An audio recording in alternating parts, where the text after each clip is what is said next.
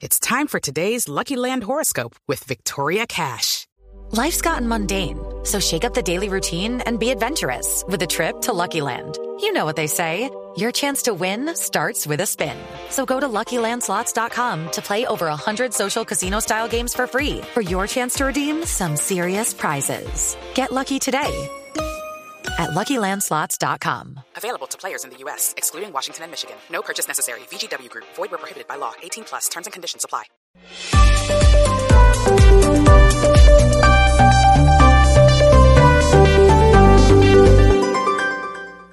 Resultados, análisis, protagonistas y todo lo que se mueve en el mundo del deporte. Blog Deportivo con Javier Hernández Bonet y el equipo deportivo de Blue Radio.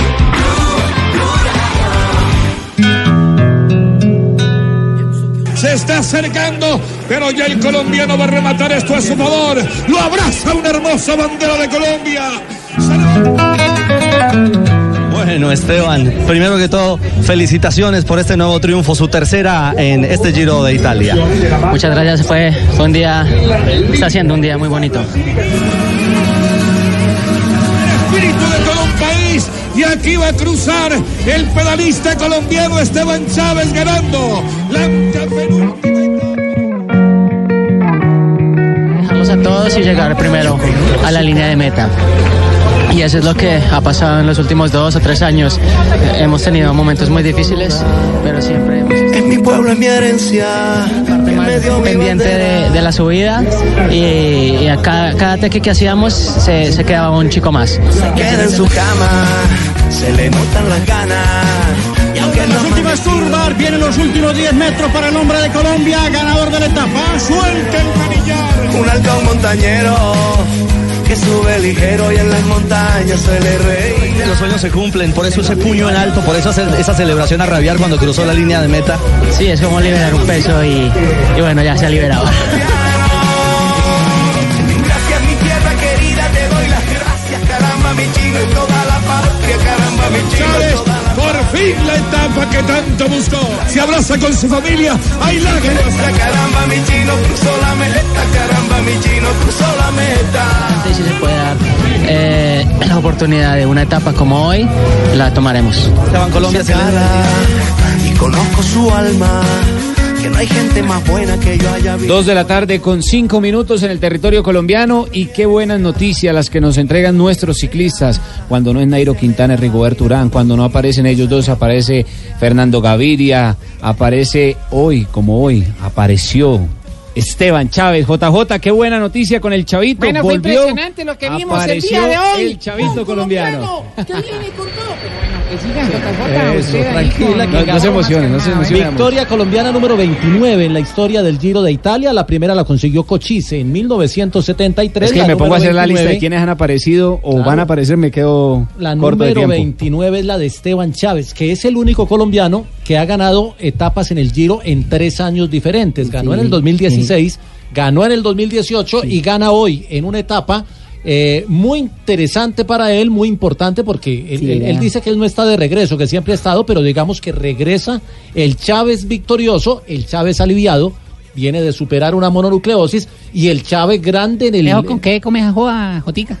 En la mononucleosis. Eh, bueno, es, eso. es- es una enfermedad inmunológica, ataca el sistema inmunológico. Ah. lo ¿Qué baja viene siendo el Es un virus, es, Es, un es virus. como la defensa del Bucaramanga, con las defensas bajitas. ¿Cómo es que llama? ¿Cómo es que, Entra todo. ¿cómo es que llama? Mononucleosis. Mono- que no fue una estéreo, enfermedad no hay que la, estéreo, la tuvo mono- casi un año, lo tuvo casi un año por fuera de las grandes competencias. Sí, es una enfermedad que bueno, afortunadamente nos vamos a superar. Eh, los chicos que venían atrás venían fuertes y afortunadamente se dieron las cosas hasta que el día de hoy mi, mi papá Jairo y, y- y mi mamá están esperándome En la línea de meta. en la línea de meta. Fue un momento muy lindo para todos. Lo esperaron hace dos días cuando usted fue segundo. Sí, imagínense, estaban que morían allá, que le cansancio dos días esperándome. No, no, no, no, hace No, no, dos días, lo la etapa de hace dos días, Hace en la etapa días, que le sí, ganó sí. Nance Peters, pero Nance que fue el Peters. día, el día fundamental para Esteban, porque le dieron la licencia para probarse en la fuga y se demostró Esos a sí Esteban mismo, son buenos. Jota, se demostró a sí mismo que tenía las piernas para estar en una fuga, para pelear una etapa y hoy lo consiguió. esa es la pregunta. La gente en ese momento dice, bueno, ¿por qué no apareció antes Esteban Chávez? ¿Cuál era la función de él en este Giro de Italia? Mire, él, eh, y lo dijo hoy eh, al final hablando con Ricardo Rego, está al servicio de, de Simon Yates para garantizarle una buena presencia en la clasificación general. Yates ocupa el eh, puesto número 12 de la clasificación, no, perdón, eh, el eh, puesto número 8 en la clasificación general. ¿Y cuál? En fin, defínete. El puesto número un 8, el puesto número 8. descuidados. A 7-17 del líder Carapaz. Esperaban más de Jace en el Mitchelton, pero obviamente estar en el top 10 es una posición que hay que defender y Chávez ha sido fundamental. Uno puede decir que después de que Yates, obviamente en la última semana, cuando ve que no va a poder lograr estar en el podio del Giro de Italia, pues ya sueltan a los gregarios para, porque, para que hagan plena presentación. Escuche, Una estrategia que monta la... Santi, sí, escuche este relato hoy, como lo describió César Augusto Tobón junto a Rubencho. Todo gracias a Fede Papa. El Giro de Italia se vive aquí en Blue Radio. Una papa bien preparada me hace bien a mí y al campo colombiano. Fede Papa y el Fondo Nacional de Fomento de la Papa presentan Así va el Giro de Italia. Se está acercando, pero ya el colombiano va a rematar esto a su favor. Lo abraza una hermosa bandera de Colombia. Se levanta el espíritu de todo un país y aquí va a cruzar el pedalista colombiano Esteban Chávez ganando la antepenúltima etapa del Giro de Italia. Sultante va a llegar Chávez, dobla las últimas curvas, vienen los últimos 10 metros para el hombre de Colombia, ganador de la etapa. Suelta el manillar, flota en el aire el colombiano, está en una nube, ganó, pasa, triunfa Esteban Chávez, por fin la etapa que tanto buscó. Se abraza con su familia, hay lágrimas en la llegada. Esteban Chávez gana la etapa y va en la fuga de 12 hombres. Empezaron en el último puerto de montaña que tenía 13 kilómetros a apretar el paso. Esteban atacó cinco veces. En eh, una de ellas empezó a seleccionar el grupo, en otra empezó a perseguir a algún hombre que intentaba irse y el último ataque lo, man- lo lanza a dos kilómetros y medio de la línea de meta, se va en solitario, gana por 10 segundos sobre Andrea Brendam y por eh, 12 segundos sobre Amaro Antunes, el portugués que reaccionó muy bien al final y por poco llega a la punta. No, hombre, Leider. Estamos hablando, ¿cómo es el corredor? Antunes, Antunes. Antunes. Amaro Antunes. ¿Hay trino del Chavito? Sí, señora, ha puesto, sí, que la yo le leo. ¿Qué ha dijo- puesto dos qué- qué fotos dijo Chavito? Y ha dicho lo siguiente, mira, describir, describir esto con palabras es demasiado difícil. Hoy vemos resultados de años de esfuerzo, años de dedicación, de lucha, de superación día tras día, de nunca rendirse, de siempre creer que todo es posible. Felicitaciones, Chavito, gracias por inspirar, gracias por enseñarnos a luchar por nuestros grandes sueños. de las cosas más difíciles en un deportista eh, de alta competencia es regresar después de una lesión, regresar después de una enfermedad y convencerse a sí mismo de que tiene la condición que tenía antes. Sí, sí. Y eso fue lo que le pasó a Chávez. Se tuvo que demostrar hace dos días que tenía las piernas para estar en la fuga y ya eh, de alguna manera eh, salvando esa, esa enfermedad que lo aquejó tanto tiempo, hoy volvió y volvió a ser el, el gran Chávez del ascenso que vimos en el Giro del año pasado. ¿Por qué no escuchamos a Chávez en el diálogo que tuvo para el canal Caracol con, eh, Sí, con Ricardo Ricardo. Rego? Eh, ¿Sí? Sí, vamos. Él de verdad está aquí en Blog Deportivo. Bueno, Esteban, primero que todo, felicitaciones por este nuevo triunfo, su tercera en este Giro de Italia. Muchas gracias, fue, un día, está siendo un día muy bonito. Todas las personas que han estado cerca de mí, que me han apoyado, obviamente mi familia, el equipo, la Fundación de Esteban Chávez, mis amigos, todos los que hemos trabajado, yo creo que, que saben lo que vale este momento para, para mí. Fue, fue una etapa muy dura, la subida no era tan pendiente, entonces tuve que hacer muchos ataques. Yo creo que esta última subida es el resumen un poco de cómo es la vida, ¿no? Hay que seguir atacando, hay que seguir probando, porque nunca se sabe cuándo vas a dejarlos a todos y llegar primero a la línea de meta. Y eso es lo que ha pasado en los últimos dos o tres años. Eh, hemos tenido momentos muy difíciles, pero siempre hemos estado juntos y hemos peleado y hemos trabajado. Y, y yo creo que lo que pasó hoy es, es una, un peso que se descarga. Y hay que seguir para adelante, hay que seguir soñando. Y lo que, hay- lo que ha sucedido hoy es la muestra de que los sueños sí se realizan. Quiero enviar un saludo muy grande a mi hermano que el día de ayer cumplió años. Te amo, güey. Y los sueños sí se cumplen. Bueno, eh, este, este es el símil de él, eh, donde hace una consideración muy importante al mal momento que estaba viviendo. eh, que hay que seguir atacando, que hay que seguir soñando, que esto y que lo otro. Pero entonces, ¿por qué se molestó? Porque se le reflejó en la cara en el momento en que lo estaban entrevistando, lo estaba entrevistando Ricardo, cuando le dicen, ahora eh, estamos viendo otra vez al Chávez, de verdad. Dijo, no es que yo nunca me he. Eh, pero, pero además con un gesto de molestia eh, que eh, da la impresión de... de- Como que no le gustó Sí. que le dijeran que estaba de regreso. No, y, no. y de hecho, No, pero la, de- pero- la mitad pero- de la prensa internacional Claro. titula regresó Chávez. Regresó Chávez, es que es que no había vuelto. Se quedó eh, sentado. no, no- no- había vuelto. Regresó mi pajarito. Claro, no había vuelto al nivel eh, que se le consideró como uno de, de los eh, eh, grandes eh, baluartes del ciclismo colombiano al nivel de Nairo Quintana. Es que, es más, Es que eh, fue, hubo- podio de, hubo- fue podio de Giro hace Claro. dos años. y hubo un momento en que muchos decían que el ciclista era más Chávez que Nairo Quintana. Sí, pero la, la enfermedad le lo golpeó duro Claro. y, y Entonces- está de regreso. entonces está de regreso, que no se moleste, que está de regreso. Y el que Esa no es la verdad. Yo no estaba molesto, eh, yo, No. yo era, muy pocas veces me molesto de ese tipo de cosas. Oiga, el, el que demostró hoy que, que el Giro todavía no ha terminado fue Miguel Ángel López. Lo de Miguel Ángel notable, ¿sí? Lo de Miguel Ángel notable, lo de. Miguel Ángel. eh, el, el premio a la combatividad no sé quién lo tiene en el Giro de Italia, pero eh, en el corazón de, de todos los colombianos está esa capacidad permanente de dar batallas de Miguel Ángel López. Hoy sacó 44 segundos, atacó en el último puerto, no era el puerto más Pero sí le exigente. da para estar en el podio. Está en el puesto 6 de la general a 5 minutos 33. El tercero Del en el líder, podio es el del líder, sí. el tercero en el podio es Roglis, que está a 2.16, o sea que son 3 minutos y 17 segundos la diferencia con el podio que tiene Miguel Ángel. La gente puede pensar es mucho, pero mañana es una etapa con cinco premios de montaña y los más duros están en la mitad del recorrido. Y ha dicho hoy eh, Vincenzo Nibali que el Giro, que para él es lo mismo ser segundo que último, que él va por el título del Giro, o sea que anunció Es decir, ataque. promete ataque para mañana. Mañana se van a dar duro los, los eh, de la clasificación general. Creo que el puesto de Molema, que es el quinto, no va a tener problema para Miguel Ángel. Molema ha venido, ha venido cediendo segundos importantes todos los días. La gran duda es lo que hagan Landa, Roglis, Nibali y Carapaz. Porque alguno podría tener su, su mal día mañana. Pero hasta este momento no da muestras el líder de la carrera, el ecuatoriano Carapaz, de estar aflojando. No, él se ve sólido y aguantó. Cuando Miguel Ángel atacó, eh, Landa le colaboró. Landa hizo la persecución. O en los últimos kilómetros, cuando pegó ese estirón eh, eh, Nibali para tratar de ganar segundos, también, estuvo. a su rueda se colocó. Eh, eh, lo, lo claro de este, de este último tramo del Giro de Italia, eh, por lo menos mañana, que es eh, la penúltima etapa, es que la rueda de Carapaz es la de Nibali.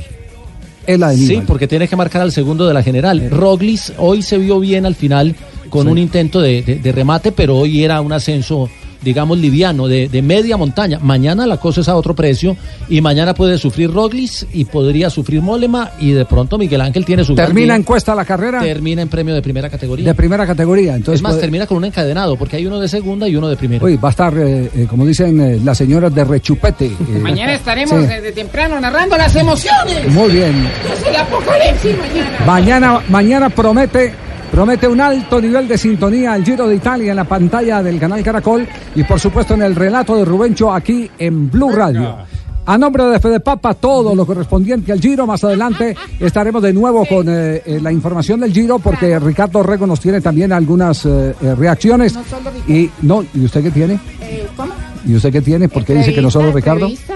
Eh, ¿Con quién? Con, pues con el ganador de la etapa de hoy. Ah, no me diga, aparte de Ricardo, usted entrevistó también a- a, Claro, ¿Sí? yo me tengo. Antes de llegar, yo venía ahí en, en un carro Sí. detrás del equipo y lo entrevisté ahí No, en plena carrera. claro, usted estaba en ¿Plena carrera? sí, sí, Sí, sí, sí. sí. Le rinde para ir y La mía fue antes, la mía fue antes. Dos de la tarde, 15 minutos, el Giro de Italia caliente a esta hora con triunfo colombiano en la etapa y Superman peleando por entrar al podio.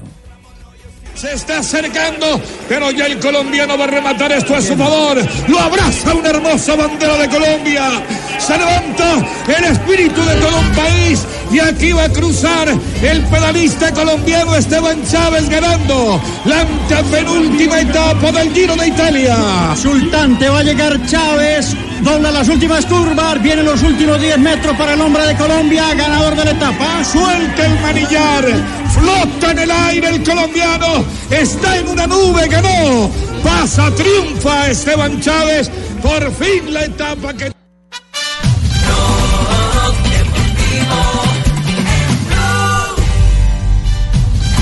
Ya tenemos las 2 de la tarde, 19 minutos. Estamos en Blog Deportivo. Comunicamos a esta hora con Madrid. Está ya Juanjo Buscaglia. ¿Qué, qué dice Mari? Pues venga, tío. Pues venga, tío. Sí. Ok.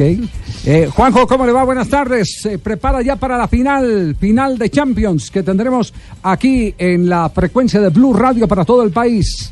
el Tottenham frente al Liverpool. ¿Qué tal, Juanjo?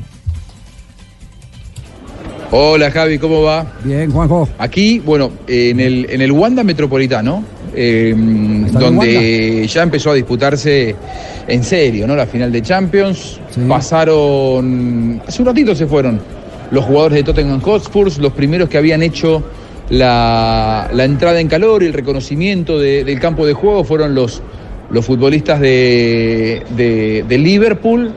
A ver, eh, muy tranquilos los dos, los dos planteles, muy tranquilo Klopp, muy tranquilo Pochettino. Todo lo que no pasa en el centro de, de Madrid, en donde los ingleses han ya copado eh, la capital española y beben cerveza a más no poder. Bueno, eh, en un rato, en un rato, no les aseguro nada, eh, pero creo que puedo tener alguna sorpresita de algún testimonio de, de una gran personalidad del fútbol que anda dando vueltas por aquí. Ustedes saben que acá los mejores exjugadores y jugadores del mundo han llegado aquí a Madrid y quizá podamos hablar con alguno de ellos. Les doy una pista, es un goleador. Hizo varios goles y sufrió a Colombia Goleador. en septiembre del 93. Pero bueno, en un ratito, en un, en un, en un ratito hablamos. Se tie- nah, ya, Juan- Juanjo, ya, ya tenemos más o menos la pista. Ya tenemos más o menos la pista. ¿Y cómo yo, Juanjo, para entrar sin acreditación? Sin, ac- ¿Por qué sin ¿Ya acreditación, vendí Ruperto? 3.000 euros? ¿Usted la vendió en 3.000 euros? 3.000 euros le dieron por ella. Sí, sí, sí. eh, por Eh, hecha, perdón. ahorita, eh, eh, ¿En qué parte fue que nació usted, Ruperto? ¿En qué parte nació, en qué parte nació usted? En, eh, yo en cerca de Buenos Aires. Cerca de Buenos Aires. Pero cerquita. Yo tengo el dato de la clínica, ¿eh? Sí, Yo tengo sí, el dato sí. de la clínica, Pero pero, Buenos cerca. Aires, Medellín, eh, no, el barrio No, Buenos Buenos Aires, Aires, Medellín. Argentina. Ah, Buenos Aires, Argentina. Sí, claro. Bueno, porque lo va a No presentar. Más, más adelante lo va a presentar a un compatriota suyo. Oh, tenés sí. compatriota, Sí, sí, lindo, sí, ¿eh? sí, Me- sí. me, quieres Sí, poner sí, a prueba, sí. ¿ve? Sí. Ay. Y lo, lo vamos a hacer a nombre, lo vamos a hacer a nombre de Buchanans aquí en Blog Deportivo. Bucanans presenta una noticia en Blog Deportivo, un espacio para vivir grandes momentos.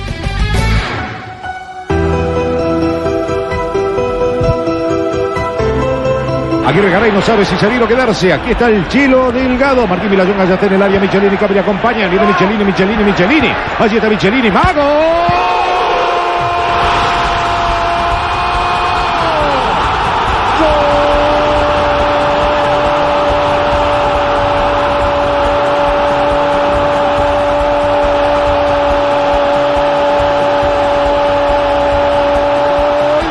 de Racing. Con la de palo también sabes. El mago, sí, el mago, Rubén Oscar Capriá. El relato es eh, de Araujo y el personaje lo tenemos acá. A partir de este instante es un inmenso, inmensísimo placer el poder compartir con el mago Capria. Le pegó con la derecha aquella vez frente a Peñarol. ¿Qué tal Rubén? ¿Cómo le va? Bienvenido al Gol Caracol y a Blue Radio. ¿Qué tal? Muchas gracias, un gusto estar con ustedes y les, les contaba que mientras iban pasando el relato, digo, el milagro, el milagro que, la, que la envolví de derecha, o sea, la Sí. empalmé de aire de derecha, un milagro. Para mí, sinceramente, Muy pocos, bien. muy pocos goles con Sí, derecha. muy poco. Para apoyar solamente. Para, para- subir al bus, para subir al bus, para, subir, para subir al bus. Rubén, eh, a partir de este instante, y, y es eh, la comunicación directa con todos eh, los oyentes de, de Blue Radio y los televidentes del Gol Caracol, Rubén se incorpora al equipo del Gol Caracol eh, para la Copa América y con él esperamos estar eh, mucho tiempo compartiendo. eh, digamos que es una de las fieles recomendaciones que nos ha hecho un hombre de la casa, hoy con compromisos muy importantes como técnico de Boca Junior, Gustavo Alfaro. Así que es para nosotros un placer darle esta bienvenida hoy y que sea con goles, que le sigamos dando la bienvenida al Mago Capria, que tiene mucho, pa- mucho para enseñarnos en este recorrido de Copa América que vamos a vivir con todos ustedes. Piojo López, y esto vale el piojo, el piojo, el piojo, el piojo. Delgado que quiere el piojo. Capriá.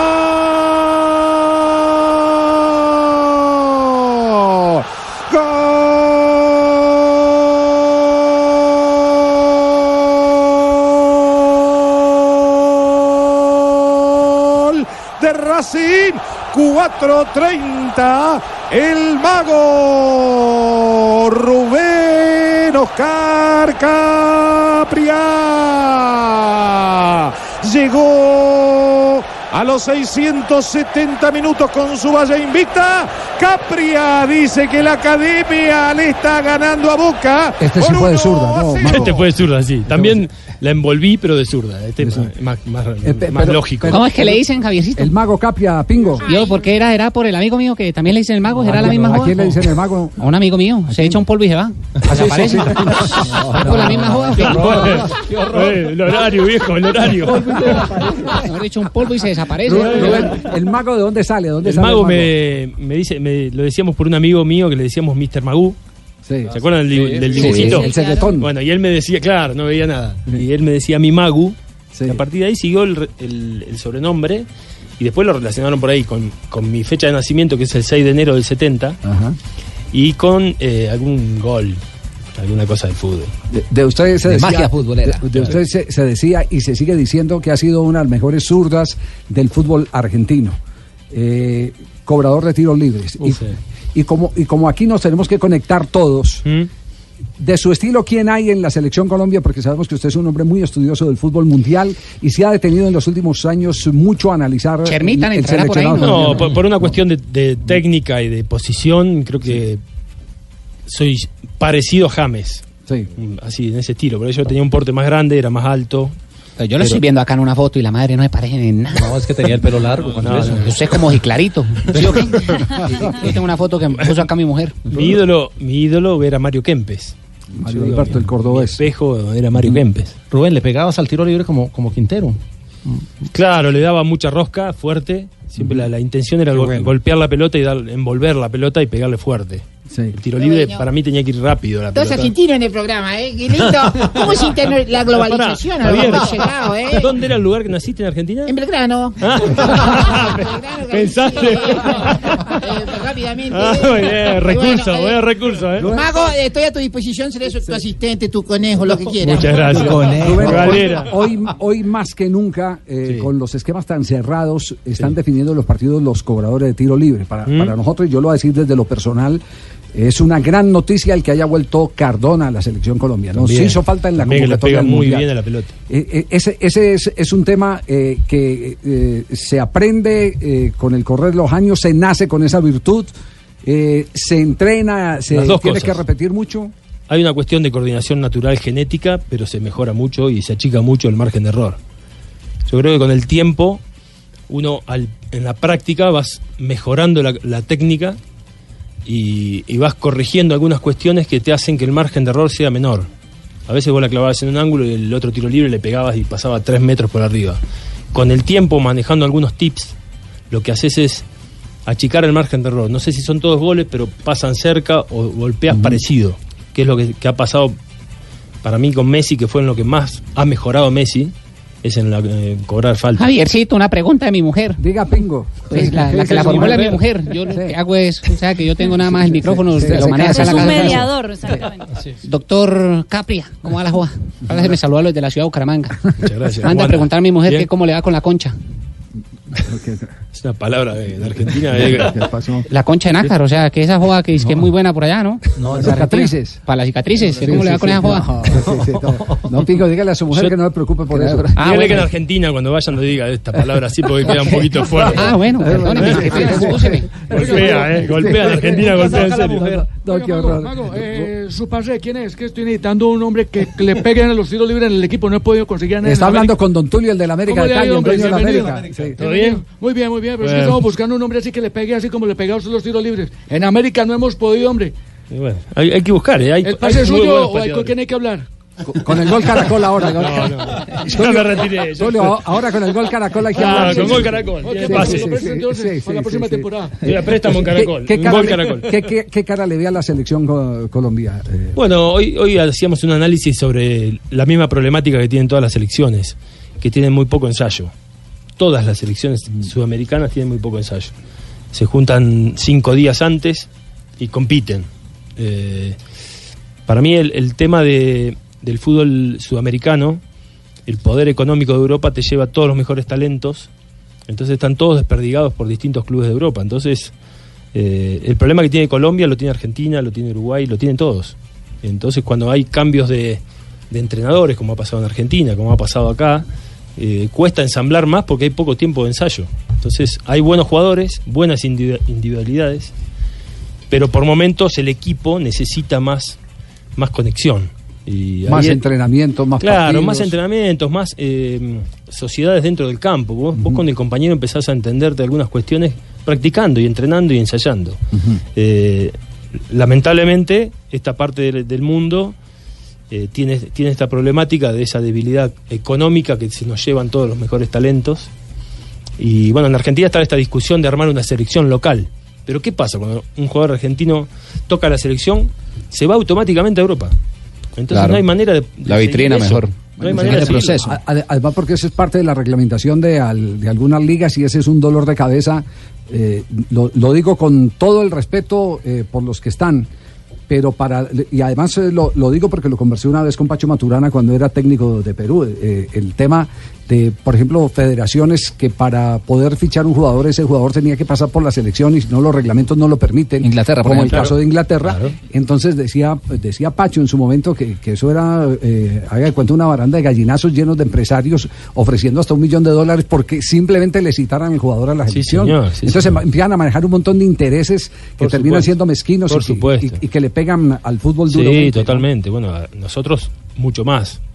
Argentina, los países que, que sacamos muchos jugadores, Argentina tiene mucha materia prima. Cada vez cuesta más encontrar esos jugadores ya moldeados porque se van muy temprano, muy jovencitos. Y en tiempo atrás, con esto de la ley Bosman, antes del 95, Sí. no pasaba eso porque estaba el cupo de tres extranjeros en Europa. Entonces, todos los jugadores tenían mejor desarrollo, mejor formación eh, e iban mucho más curtidos a esos equipos. Eh, después que pasó y se abrió el mercado, evidentemente, como da un beneficio económico de un lado, eh, termina eh, haciendo una salida prematura de esos futbolistas. ¿no? En caso, eh, Rubén, eh, de James Rodríguez, ayer eh, nos enteramos eh, en conferencia de prensa que el técnico Queiroz tiene un hombre trabajando eh, 24 horas solamente con James Rodríguez. ¿Qué tan bueno eso es para el futbolista como tal? ¿Qué tanto grado de compromiso puede haber para que llegue en plenitud de condiciones, sabiendo que nos está trabajando a la par del grupo en general? Y lo que pasa es que, bueno, hay que ver cuál es la problemática que él tiene, que en el día a día vas viendo cómo responde. Pero eso habla del compromiso del jugador, ¿no? De querer estar eh, como sea. Nosotros en- a veces este, se golpean mucho, sobre todo hablo más de Argentina, a los jugadores de la selección. Y la, la- la verdad que los jugadores de la selección vienen exclusivamente a jugar por, el- por la selección. No hay un tema económico. Ellos, si hay un tema económico, es lo que más les sobra. Sí. O sea, vienen a jugar, quieren ponerse la camiseta de su selección. más, sacrifican algunas veces Pero totalmente. eh, re- eh, Entonces, posibilidades económicas. Podemos después discutir Sí, eh, sí, o criticar que se jugó mal, que el equipo no se encuentra, que tal o cual cosa. Pero ese, ese, ese compromiso está siempre, de casi todos los jugadores de, de las selecciones sudamericanas. ¿eh? Sí. Estamos hablando con Rubén Capria, el mago Capria, la nueva adquisición del gol Caracol para la Copa América. Acaricia que le entra bien, que el efecto es buenísimo. Allí va Capria. ¡Golazo!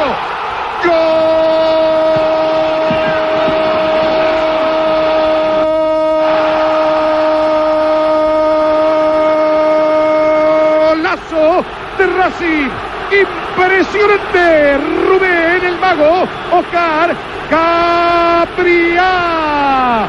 En 17 minutos 30 segundos. Vélez y Racing están ahora 1 a 1. Eh, eh, se, se acaba de desarrollar una, una conferencia aquí, una charla, un intercambio de Sí, opiniones. que- hablando que, de se- cosas, que vale, que vale la pena trasladarlo a los oyentes. Sí. ¿Cuál era la pregunta, la inquietud que tenía eh, para Rubén Capria, Juanpa?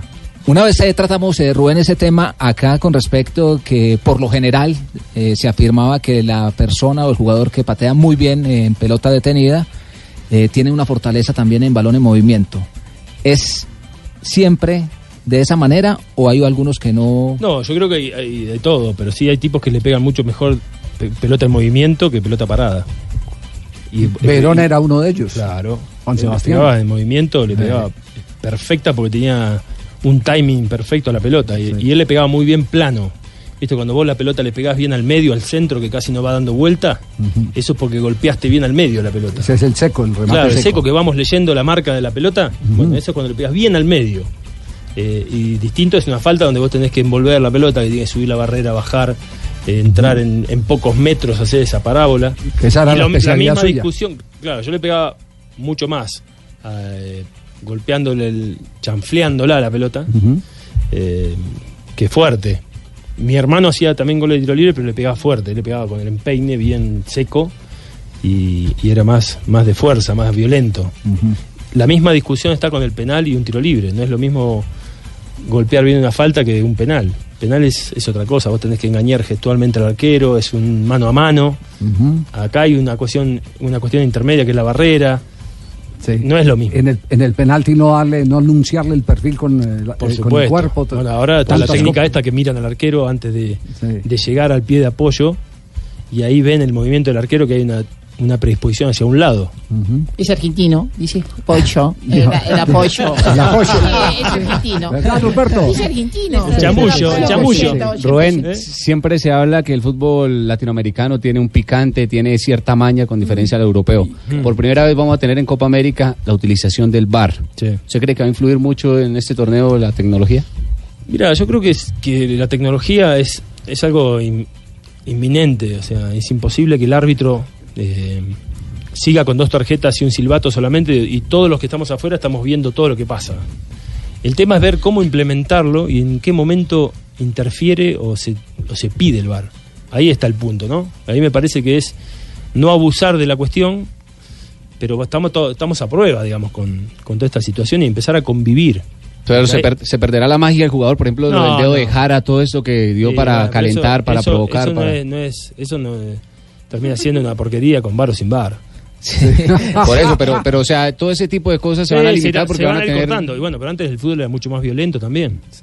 Hoy con 25 cámaras te echan de oficio. Hoy te agarran, te pegan, te pegan un codazo en la nariz, en un córner, y se ve, y si no te vio el árbitro, a la, a la fecha siguiente no jugás porque te vieron. Exactamente, que, que, que Donde así fue. metan el barato nos quedamos sin moza más de uno.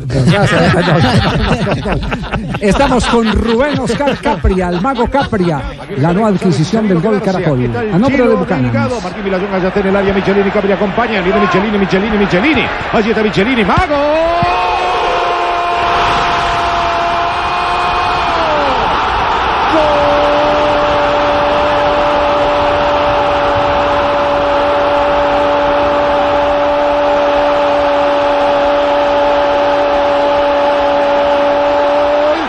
de Racing. Con la de palo también sabes. El mago, sí, mago, Rubén Oscar Capriá. En cuatro minutos del primer tiempo, Racing 1. Blog Deportivo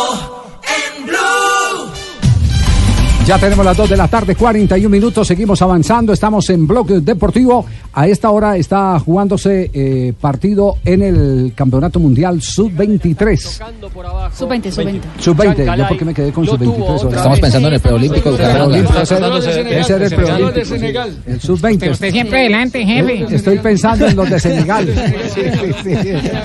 Los Sub-23 de Senegal. Pero los sub-20 también son sub-23. Los coreanos no se quedan atrás, Javier. En, en Europa son Sub-21 y también tienen... Tienen Senegal tenía más años la puerta de, de las pirámides, hombre. ¿Verdad? Claro. Pobrecitos muchachos. ¿Qué está pasando en este momento con Argentina que enfrenta a Corea? Libre para Corea. En ese momento ya estamos arrancando la segunda parte del compromiso entre Corea del Sur y Argentina y está perdiendo, bueno, la selección de Argentina que ya está en la segunda ronda del, torneo. ¿Qué pasa? Vamos, pero bueno, espérame 52 minutos, ¿eh? Estamos de tiempo de remontar. Tenemos Sí, tiempo. seguro. Qué lindo. Por ahora solo Uruguay y Francia han conseguido tres victorias en tres partidos. Uruguay y Uruguay y Francia. Francia nada más. Sí. ¿Y, y quiénes están eh, ya con eh, etiqueta a la siguiente ronda clasificados? A la siguiente ronda está eh, las selecciones de, bueno, Argentina, Sí. Corea del Sur con ese resultado está clasificando a la siguiente instancia también. Está clasificando, bueno, Senegal y Colombia, Italia, Japón, Nueva Zelanda, Uruguay, que ya hablamos, Uru- eh, Ucrania y Estados Unidos. Y Mali. exactamente. Y falta saber cómo van a quedar los grupos de los, eh, de los terceros, ¿no? Panamá. Panamá está pendiente, que ganó hoy. Solo hay dos llaves definidas en este momento, Colombia, Nueva Zelanda y Francia, Estados Unidos. El resto esperando qué pasa con este cierre de fase de grupos. Colombia, Nueva Zelanda, que, que estaremos transmitiendo en la pantalla del canal Caracol y en Blue Radio el próximo domingo a partir de la una de la tarde. Ese, ese partido es el partido, digamos, eh, eh, decisivo para eh, determinar el avance del equipo eh, colombiano que ya nos dejó muy buenos síntomas eh, frente a Tahití y frente a Polonia. No tanto así frente al equipo de Senegal. Sí, muy bien. Dos de la tarde, 43 minutos. Ave María, mucha. ¿Te acordás, Carlos Mario? No, no, no, no, hace 30 años prácticamente estábamos por la avenida Oriental. para Tenías pelo y todo. No, 31 no, de no, mayo hace- del 89. Sí, estaba yo en ese Renault 4 para arriba.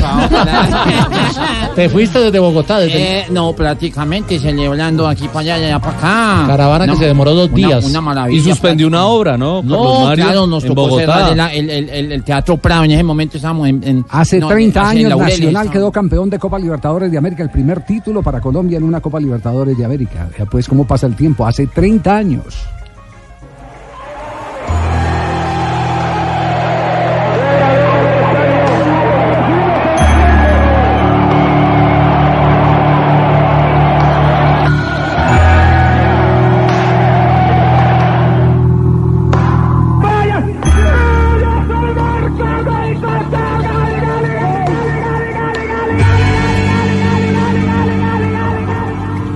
El balón va llegando para Gildardo. Va empezando para Leonel. Leonel sobre Gildardo. Arranca Gildardo. Pierna derecha. Va tocando para Alexis García. Vamos a leer. Vuelta para Bendito Bajarro. Medio vuelta de Bendito. Esto ya con un hombre. La marca. John Jairo Carbona marca con un dedo. Pelea fuera de lugar. El niño nombre de Olimpia. Ahora Viterecha.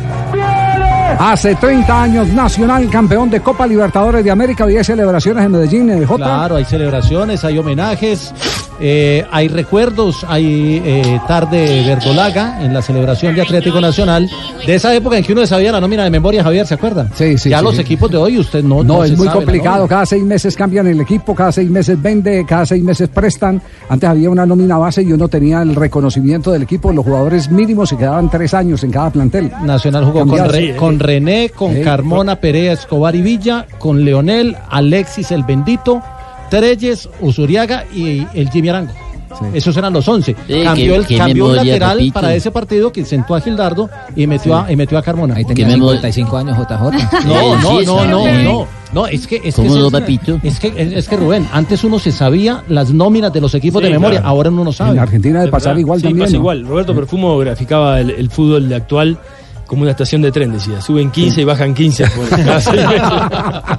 Él, él siempre lo corriente perfumo y lo tuvo para acá. que donde donde no de por mí, Santa Fe. papito, ahí estábamos todavía cobrando penaltis, papito. Bueno, a nombre de Gillette, eh, vamos a desfilar con las voces de los jugadores de Atlético Nacional, los héroes de aquel 89. A continuación, un mensaje de Gillette antitranspirante. Lo mejor para el hombre también en desodorante. Gillette presenta en Blue Radio la noticia deportiva del momento. 2.46, ¿qué decía Jota? ¿Qué? No, que de los reporteros que estábamos ese día Sí. en el arco, ese es el arco norte, ¿cierto? Sí, sí, sí. Detrás del arco norte, de Eh. los reporteros que estábamos por la radio antioqueña, el único que queda soy yo. Y ahí- Porque los otros están en murieron otras en ese actividades. tiempo, o no yo era un pollito. No, no, no, no, les cuento que me, llamaron, 20 me llamaron de profesión. Es decir, Me- usted lo que está reclamando también es un homenaje para usted. si quiere lo hacemos. No, sabe No. que- que era un llamaron- pollo. Me llamaron, me llamaron de Comunicaciones de Nacional, les agradezco Sí. la invitación para hoy, que era Sí. tarde verdolaga, precisamente por eso. Bueno, ya, ya, eh, Jonathan, por favor, podemos hacer la colecta para por hacerle el homenaje a Claro, Jota. hay Por favor, ahorita un- Juan Pablo Sí, sí. Marina me le gran un mensajito a Jota. Así, Yo por me favor. acuerdo, me acuerdo de él, era un pollo. En ese tiempo, sí. ¿Verdad? Tenía que veintipico Pues qué, añitos. qué placer eh, conectar a esta hora con eh, eh, Coroncoro Perea, el, el- el, fortachón defensor central del cuadro Atlético Nacional, eh, que además inició ese famoso proceso del año 87 eh, con la selección Colombia que desembocó en el regreso a los campeonatos del mundo. que pudo haber definido la serie, porque él tuvo el penal para definir Ajá. la serie, Ah, pero sí, sí, papito, qué sufrimiento. Donde no sea por mi papito. ¿Verdad, ¿no? Leo? Sí, sí, fue Claro, por yo usted. recuerdo por lo de Lucho. Claro, Sí. Luisito Perea y- lo votó papito y me tocó a mí. Luis Carlos, ¿cómo le va? Buenas tardes. Don Javier Hernández, muy bien, gracias a Dios. Es un placer saludarlo. La verdad es que eh, nos emociona mucho eh, tener eh, en línea a gente que ha escrito la historia del fútbol colombiano. Perea es artífice de ese primer título, pero también de esa nueva era de la selección Colombia. Recuerdo que era Atlético Nacional la base de la selección Colombia, porque no había plata para eh, concentrar a un equipo y como se había convertido en el cuadro de los puros criollos, entonces arrancó eh, ese, ese proceso que desembocó eh, en Italia en 1990. Pero ¿qué recuerda de aquella noche del Campín cuando por reglamentación tuvieron que venir del estadio Atanasio Girardot al Nemesio Camacho? Bueno, don Javier, escuchando ahí a, a Leonel, a mi amigo Papito. Hola, papito. Un saludo para ti, papito, muy especial. Y no, no, y recordando 30 años, papito, ¿recuerdas? Que los dos éramos Claro los, que me los los más fortachones, papito. Recuerdo que Fanny Miki, Fanny Miki te llevó a ti al Teatro Nacional, ¿recuerdas, papito? ¿Te acuerdas que salías en bola, papito? Ah, claro, claro. El Coro Coro salió en bola. Con con un yo lo- sombrero.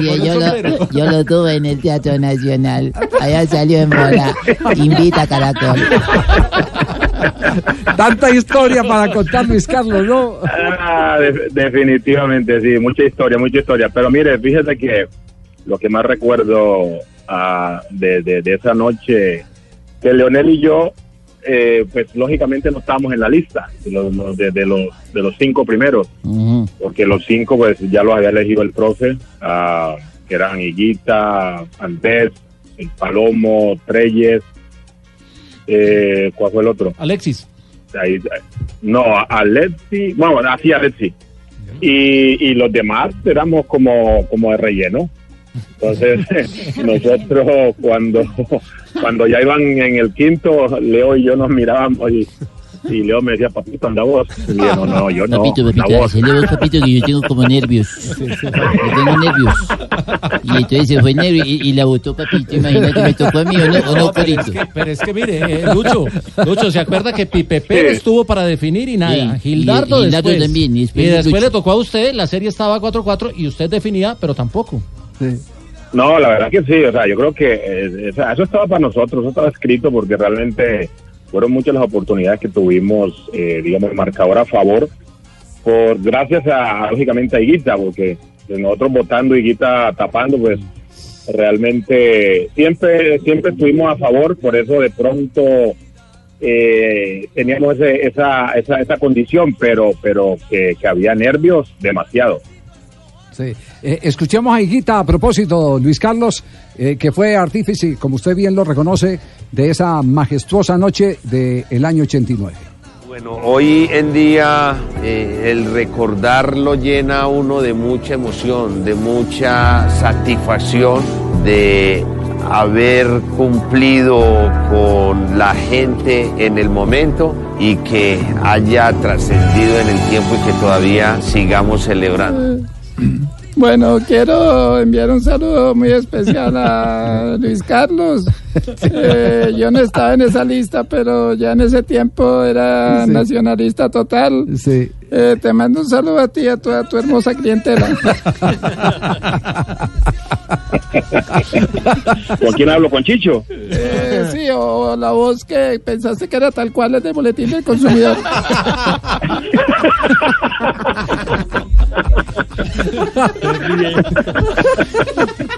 No jodas, Chicho, hombre, ¿cómo, cómo, cómo con eso, hombre? Lucho, eh, ¿qué se siente cuando se camina en una instancia de esas?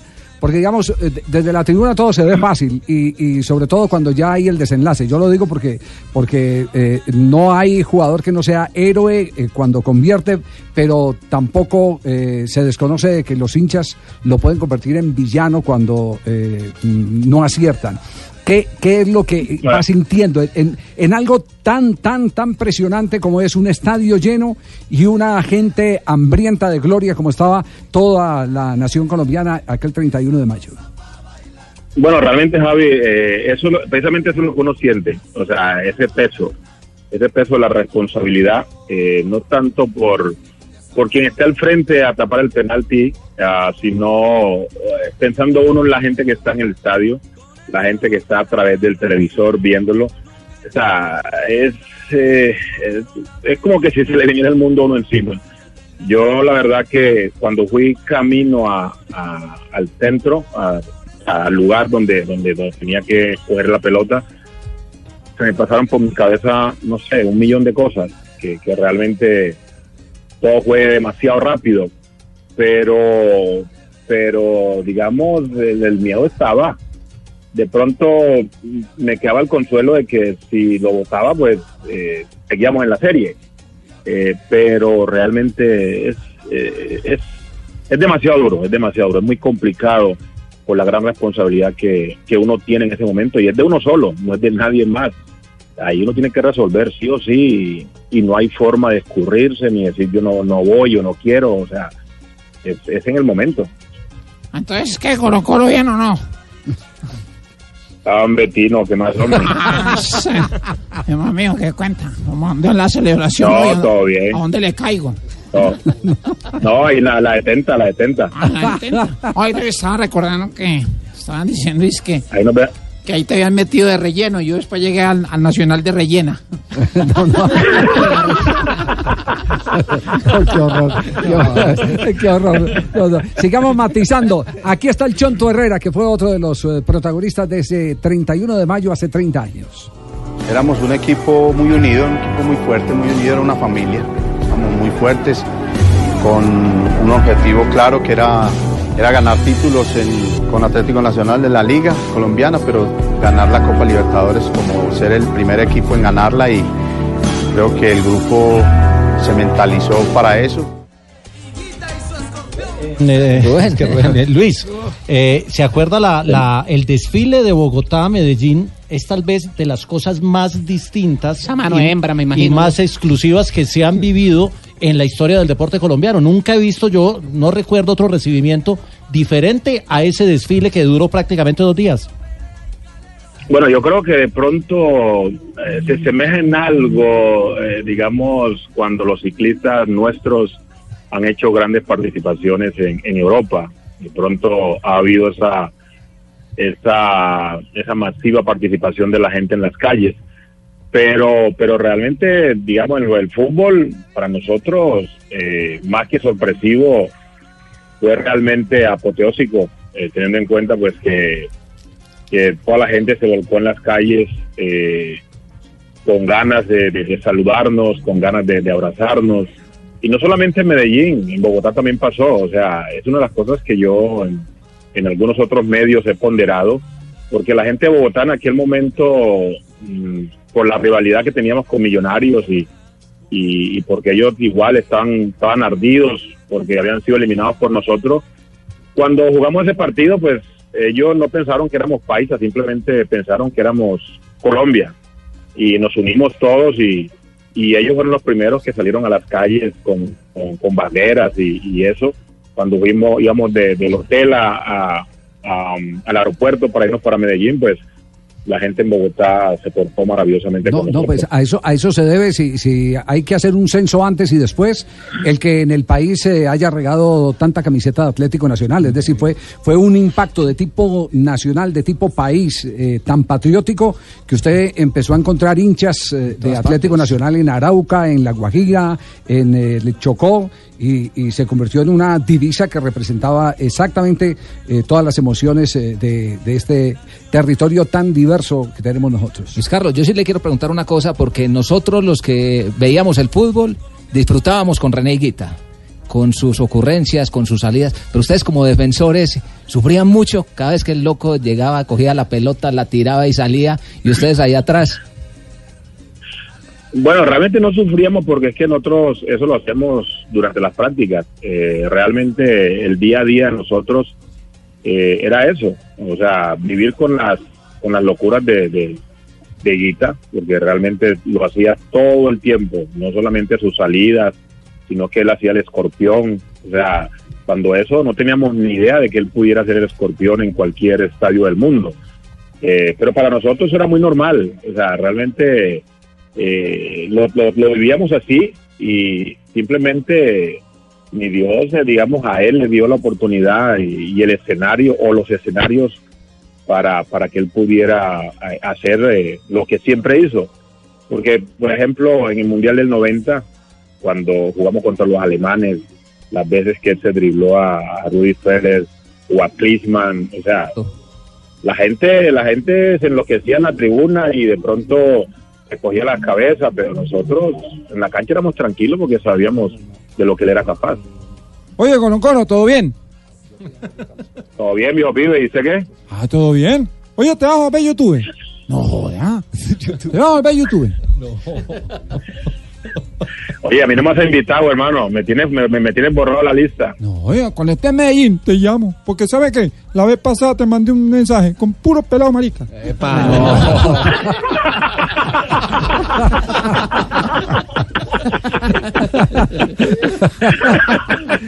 Escuchamos a otro de los héroes de aquella noche del Campín, el 31 de mayo del año 89.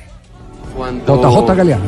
Volca todo un pueblo eh, de Medellín con una, con una, con más o menos dos millones de habitantes a recibirnos en carros, en eh, tanquetas, en carros de bomberos, eh, a pie, en bicicleta, a caballo, a recibirnos y la manera como todos los jugadores se entregaron, se dieron a, a- vivir y a mezclarse con esa alegría con todos los hinchas. Creo que para mí eso es lo más eh, reconfortante y gratificante porque se veía un pueblo unido en son de una obtención de un título.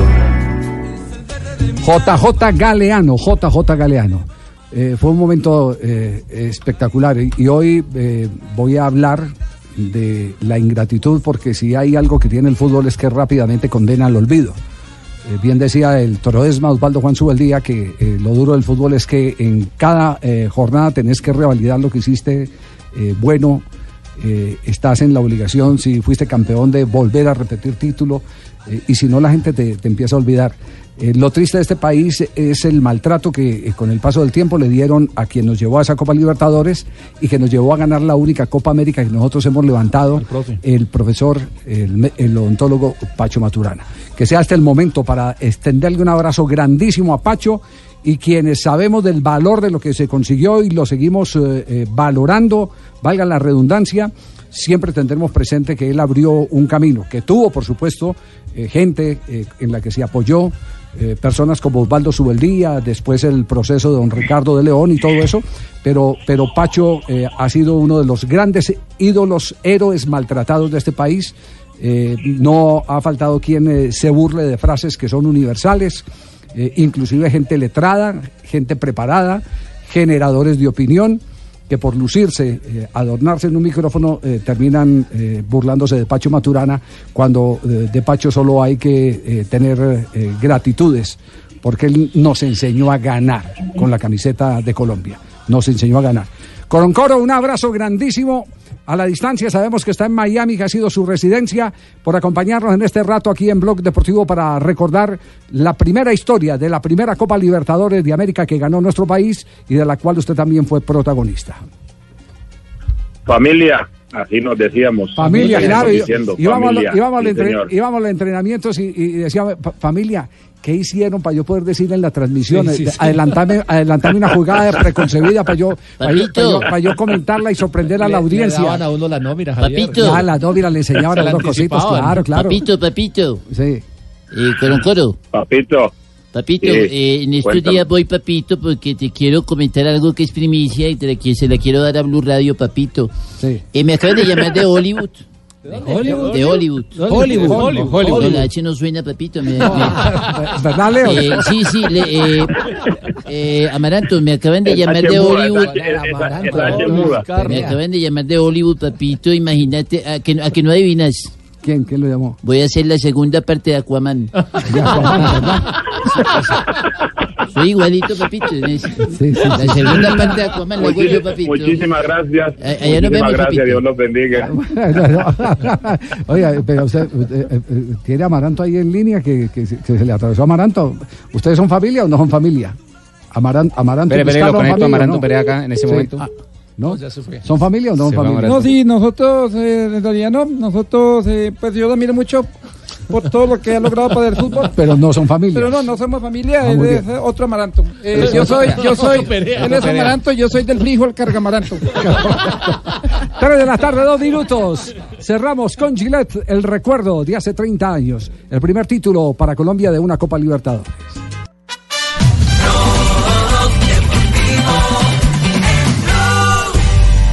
Tres de la tarde, seis minutos, está dándonos aquí una eh, correría por todos los momentos, y sensaciones que vive un futbolista cuando va a patear un penalti. Eh, Rubén, eh, Sí. eh, ¿cómo, cómo es, ¿cómo es la historia? No, que cuando justo Luis Perea hablaba sobre el penal que le toca se lo tajaron o Sí, lo fallan. lo falló, lo falló, lo votó. Bueno, eh, uno cuando va caminando hacia el penal vas cambiando un montón de, de veces donde pateás, si pateás despacio, fuerte, a un Va palo, al otro. Ese cuento de que tenés decidido a dónde, no. No, no, porque muchas veces pateás a un palo que lo, lo- se te ocurre en el último paso de patear. Oh. Te pasa eso. Hay, hay algunas cuestiones que juegan, cómo está el arquero, la posición, pero yo decía que si vos no tenés un sentimiento de irresponsabilidad bien entendida, si vos sos consciente de todo lo que, Sí. des- lo que des- el desenlace de un penal, no, te, no podrías patear. Entonces, si vos no tenés esa inconsciencia eh, bien entendida, es muy difícil que, que patees tranquilo. Casi, casi como que sustraerse uno de- de- Tenés que de- del escenario donde está, que sentir que está en el patio o en la sala Sí, de la sí, casa. Y porque si vos estás todo el tiempo con ese peso de, lo que puede pasar después, seguramente vas a patear mal, vas a patear rígido. Y en el golpeo de la pelota hay algo que tiene que ver que tiene que ver con algo plástico, con algo suelto. Cuando pateas rígido normalmente le pegas mal. Ya. Rubén, permítanos un instante porque eh, hay polémica en el fútbol colombiano después de la convocatoria de, de ayer que hizo el profesor eh, Queiroz. Eh, el profesor- ¿qué- Es qué- una lista bastante eh, larga. Sí, pero, pero no, no es, pero no es propiamente por la lista, profesor Ah, Queiroz, no sino por la cita que le puso a algunos jugadores y la licencia que le dio a otros. Sí. Ya. Sí, sí, Eh, yo- por todos- ejemplo, Cuellar no viene, pero a los equipos colombianos que están en una fase importantísima del campeonato les prohibieron Eh, utilizar sí. los jugadores de Sí, selección. Ya había hablado con Cuellar Sí. anteriormente y los jugadores que están ahora Ajá. aquí en la liga, eh, todos están ahí muy, muy cerca. Y jugadores Sí, clave, ¿no? Está, Sí, eh, claro. claro. Y Junior. Sí, claro. Luis Díaz, Camilo Vargas y Montero. ¿Qué se dice? Estoy convocado. No, Luis Díaz, no, no, usted no, usted no, no es otro Luis Díaz. 50 personas ahí en el Sí. estadio. Es Luis Fer- Y va a haber mal, va a haber mal porque yo voy a recochar allá. Permítame porque está Héctor Fabio Báez, el gerente del cuadro Atlético Junior, y el pronunciamiento de Junior ha sido duro, exigente. ¿Por qué no ¿Qué me llamaste a mí? Eh, eh, Julio, porque, porque yo lo llamé y le puse un mensaje. Julio, por favor, nos puede una- dar una declaración, pero le garantizo que no es para eso. porque la última vez que hablamos con Julio lo echaron de Colón de Santa Fe. Sí, sí, sí. Sí. Eh, Héctor Fabio, ¿cómo- ¿cómo, es el trámite? Eh, ¿Qué fue lo que conversaron? Si se sienten desairados, ¿cuál es la posición oficial de Junior? Javier, con el saludo cordial para ti, los compañeros o la audiencia hasta ahora. No, mira, aquí hay una mala interpretación porque en la asamblea del 19 de diciembre del año inmediatamente anterior, eh, la federación solicitó a los clubes, en pleno, los 36 clubes, que si los jugadores del campeonato local fuesen llamados a ser parte de la Copa, eh, de, de los partidos previos y de la Copa América, deberían de ser entregados al técnico a partir del día 27 de mayo. Y todos los clubes estuvieron de acuerdo. Sí. Ahí hubo un debate porque ahí justamente al tener esas fechas disponibles y el campeonato terminar justamente en ese misma fe- en el mismo periodo, eh, el error fue haber hecho un calendario con cuadrangulares, ¿cierto? Porque eh, nos terminan eh, golpeando a la mayoría de los clubes con sus figuras más importantes. Pero bueno, al final la asamblea es mm, eh, fue la votación y, perdieron los que queríamos que no fuese cuadrangular. Y los jugadores quedó estipulado que se presentaran el 27 de, el 27 de mayo. O sea, creo que aquí no se está haciendo nada distinto a eso. Obviamente, eh, Julio no estaba cuando se hizo ya esa reunión de Di Mayor. Y bueno, obviamente, pues él aspiraba con jóvenes jugadores. Había una posibilidad que de pronto los jugadores pudieran jugar el domingo y, y, y el lunes y presentarse, pero pues Colombia tiene un partido el día lunes y al final el señor Queiroz, en cabeza del cuerpo técnico de Colombia, dijo que los jugadores al momento de la convocatoria deben presentarse a partir del día de mañana en la ciudad de Bogotá.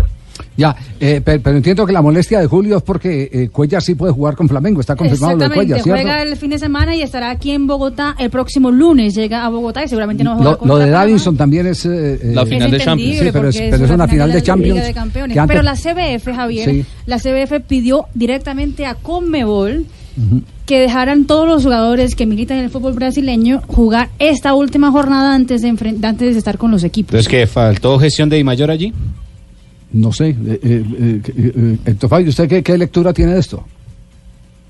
No, yo lo que digo es que eh, si solamente son tres jugadores, creo que son del campeonato local, o tendrían que haber permitido por lo menos que jugaran estas ya nos hemos visto perjudicados con el tema de, de- de jugar las finales en plena convocatoria, por lo menos a ver que los jugadores terminaran el domingo. Hay 23 jugadores convocados, son tres jugadores nada más. Con 20 jugadores tranquilamente se puede hacer el partido de Colombia el día lunes contra Panamá. Entonces, nos parece que sí pudo haber sido un pronóstico más flexible la federación, porque si las decisiones son para unos sí y para otros no, es donde se empieza mal. Yo pienso que si hay excepciones, las decisiones tendrían que hacerse con todos los que requeríamos los jugadores en esta fecha. Claro, eh, pero la lección está aprendida. Eh, el tema es el que a las asambleas de la Di Mayor va muy poquita gente preparada. Van todos, pero muy poquitos preparados. No tienen el panorama de lo que ocurre en el fútbol internacional como para saber qué los perjudica o qué los favorece. Y tengo que decir que uno de los que insistió en este modelo de campeonato fue don Gabriel Camargo. Ahora no tiene derecho don Gabriel a, a chillar porque, porque Montero no vaya. Yo voté en contra. Sí, ¿Usted votó en contra? sí, yo voté en contra. Lo- en, los- en los cuadrangulares, los que más eh, los que más aspiraban a que hubiese cuadrangular fueron Tolima, Millonarios y Cali. Ajá. Yo le decía al doctor Mejía, el Deportivo Cali, que había estado hacía 48 horas en Asunción, que tenía calendario en la mano de la Copa Sudamericana, que era su competencia, que era complicado ese cuadrangular porque no íbamos a tener fechas ni de... Es más, si usted analiza este año, no hubo aplazamiento de partidos. Se adelantaron juegos, pero no se aplazaron juegos. Sí, es Porque cierto. aplazar. Claro, es cierto. Bueno, que, que- queda, queda, queda el tema, queda el tema, no sé, una última. No, lo, lo de los tres jugadores, Camilo Vargas del Cali, Montero del Tolima, que fueron los Sí. que votaron por cuadrangular, y Luis Díaz del Junior. Esos son los tres del, del- del mercado nacional. Exactamente, esos son los tres. El, el Junior sí pedía que se jugara eh, la Mata-mata. muerte- el mata-mata. Duelo directo. La Claro, sin- en 180 minutos. Sin mata-mata y sin el- la jornada de clásicos, este fin de semana estaríamos jugando la final del fútbol colombiano. Bueno, pero ya Julio lo entendió. Exactamente. Claro. Bueno, digamos que en medio de todo le decíamos al Consejo Comercial que sacáramos lo bueno y era que él podía habilitar eh, uno de los jugadores sancionados ante la convocatoria de Luis. Hay que esperar que define él si va a habilitar a Pérez o a, o, o a- a Samuel. Bueno, sí, son cosas que se nos salen de las manos. lo de la- toda esta parte de la convocatoria nos ha perjudicado un poco, ¿eh? porque nosotros estábamos preparados Sí, para otro sí, tipo de cosas. Sí. Y como le dice Héctor Fabio, que a partir del lunes eh, me imagino que estará buscando empleo eh, después de esta entrevista. eh, bueno, pues de verdad que Trajo pinta, es trajo- pinta nueva de, de- de Santa Fe, Julio. Sí, sí, sí, estoy mejor del Por, colon. por favor, le- por favor, le dice a Julio que, que, eh, que la semana entrante lo llamamos, que nos pase, que no es para eso. que no es para eso. Listo, Javier. Un Bueno, abrazo. Un abrazo y por favor que lo haga extensivo a Julio Comesaña, nuestro entraña- entrañable amigo Julio Avelino Comesaña. Tres de la tarde, 14 minutos. Estamos en Blog Deportivo. Acaba de escribir Juanco Buscaglia que ya está pendiente del invitado y que le da la bienvenida a un nuevo hincha de San Lorenzo, a el grupo de trabajo de Blog Ah, ¿sí? Y de El Gol Caracol, ¿sí? Y tiene, está conectado con invitado y todo. Señor está Dios. conectado. Excelente. Tú le concediste a este mártir un valor impresionante para soportar sufrimientos por tu amor. Papa Francisco acaba de llegar uno de los suyos y acá. una generosidad total. Otro cuervo más en favor esta de mesa. los necesitados. Haz que esas dos cualidades las sigamos teniendo todos en tu santa iglesia. Es un nuevo miembro de San Lorenzo de Almagro en Blog Deportivo. Bueno, muy bien, gracias. Saludos. Gracias, su santidad, muy amable. Entonces, Para no aparte, perder el hábito. aparte, aparte de Juanjo Buscaglia, estamos con, con Rubén Capria, el mago Capria. Rubén, el Papa. Ah, el Papa un crack. Eh, que- Un crack el Papa. eh. Eh, muchas gracias. Tres de la tarde, 15 minutos. Seguimos en Blog Deportivo.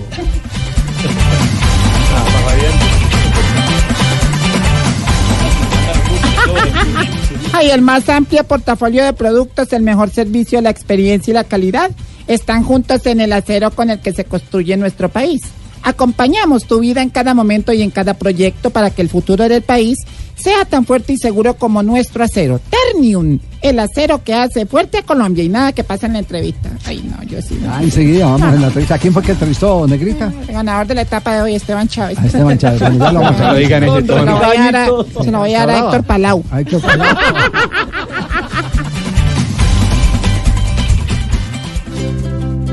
¿Qué es ser mamá? Ser mamá es enseñar. Es ser el centro, el comienzo y el final de la familia. Es hacer cada momento especial. Es unir las generaciones y pasar el legado. Tal como hace mucho tiempo, ella te lo pasó a ti. Super Arepa. La harina para hacer arepas de las super mamás. Trabajamos pensando en usted. Baterías Mac, la energía que conecta tu mundo ahora con la nueva tecnología Cycle Plus que brinda mayor duración. Arranca con la marca líder del mercado y su poder garantizado. Hispanitas, ha llegado un nuevo desafío en mi vida. Seguiré tomando las mejores decisiones, porque la vida es una apuesta. Bet Juego, la mejor plataforma en apuestas deportivas. Apuesta ya en betjuego.co. Autoriza con juegos. Hay sustitución en el equipo local, quien entra para reforzar el campo de la construcción. Se trata de Bronco Compañero, ingresa para acompañar en la delantera a Mapei, líder mundial en adhesivos y productos químicos, el fichaje más fuerte a nivel nacional en la escuadra italiana. Mapei y Bronco, el equipo de los amigos de lo mejor.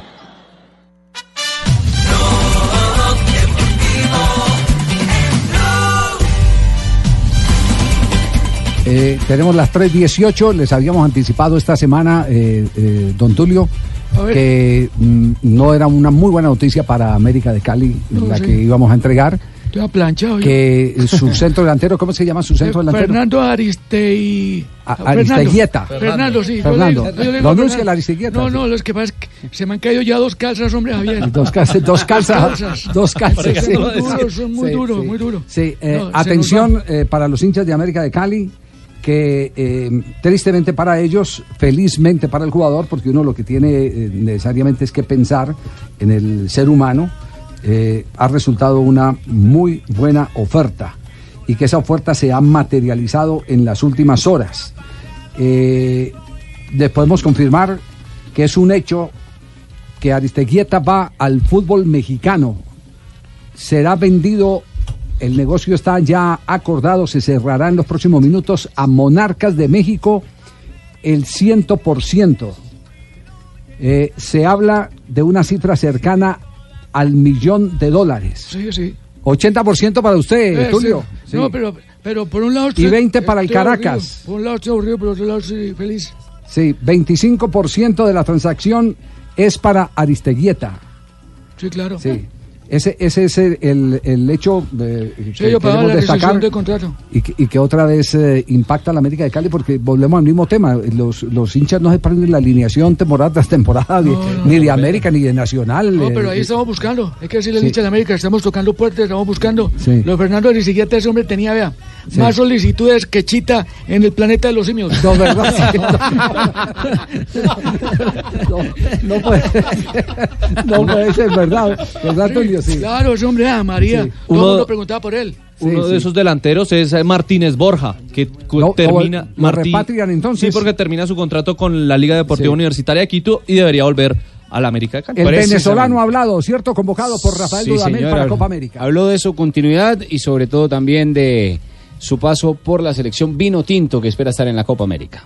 Estoy muy, muy contento de, de poder, eh, de haber sido convocado con, con la selección de Venezuela para la, para la Copa América y, bueno, ahí no se trata de, de decidir por uno o por lo otro, porque bueno, porque está el reglamento claro. Este, hasta mañana estoy aquí y ya después el domingo me tengo que, que incorporar a la, a la selección, que, que bueno, para mí es de las cosas más importantes que me han, eh, esta convocatoria es de las cosas más importantes que me han pasado en, en mi carrera. Eh, Yo pienso que este, este año cuesta un poco más que otros años eh, escoger un favorito, ¿no? O sea, no hay ninguna selección en este momento en Sudamérica que esté claramente por encima de, la, de las demás. Yo pienso que si hay que quedarse con un, un favorito, debería ser Brasil, que además va a estar en, en casa y creo que fue el que mostró mejor juego en la última Copa del, del Mundo y continúan con el proceso que, que viene desde, desde ese Mundial. Pero, pero pienso que está para, para cualquiera y puede haber sorpresas este año porque no hay ninguna selección que esté, o al menos ese es mi punto de vista, más fuerte que las demás.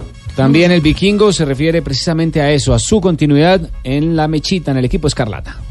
No, no está definido al 100%, pero yo pienso que mañana va a ser mi último juego con, con América. El semestre regrese ya regresa para um, despedirse. Pues como les digo, no está completamente definido, pero está bastante adelantado, así que como eh, sí, lo más seguro es que no, que no vuelva a vestir lo- los colores del América después de mañana, al menos en, en esta, en esta etapa.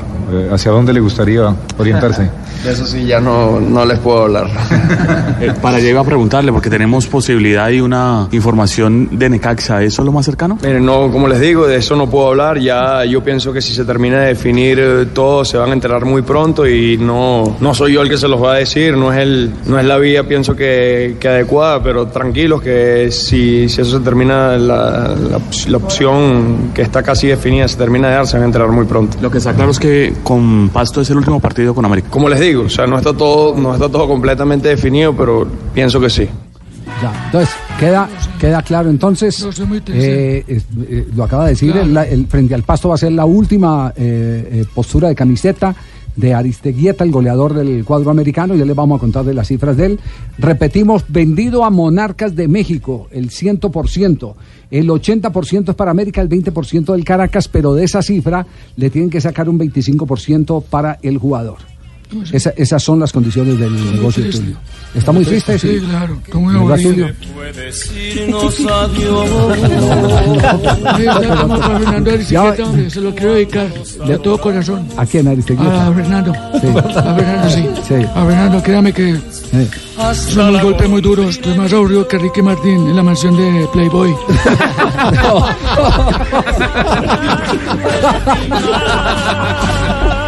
323 los números de Aristeguieta con América de Cali. El goleador Fernando Aristeguieta es uno de los máximos anotadores de nuestro balompié. Llegó a 14 goles en 21 compromisos. Recordemos que el goleador hasta ese momento, Germán Ezequiel Cano, con 21 tantos. Está Dineno allí detrás con 15 goles que aún tiene la posibilidad de alcanzarlo, aunque está un poco lejos, la verdad. Sí. Eh, atención que en un instante vamos a tener con eh, Play a eh, Ana María Navarrete, porque Colombia sigue preparando el partido frente a Nueva Zelanda, el rival del próximo domingo a la una y 30 de la tarde. A la una de la tarde estaremos con transmisión en el Gol Caracol y en Blue Radio. Pero acaba de hablar uno de los grandes personajes del fútbol.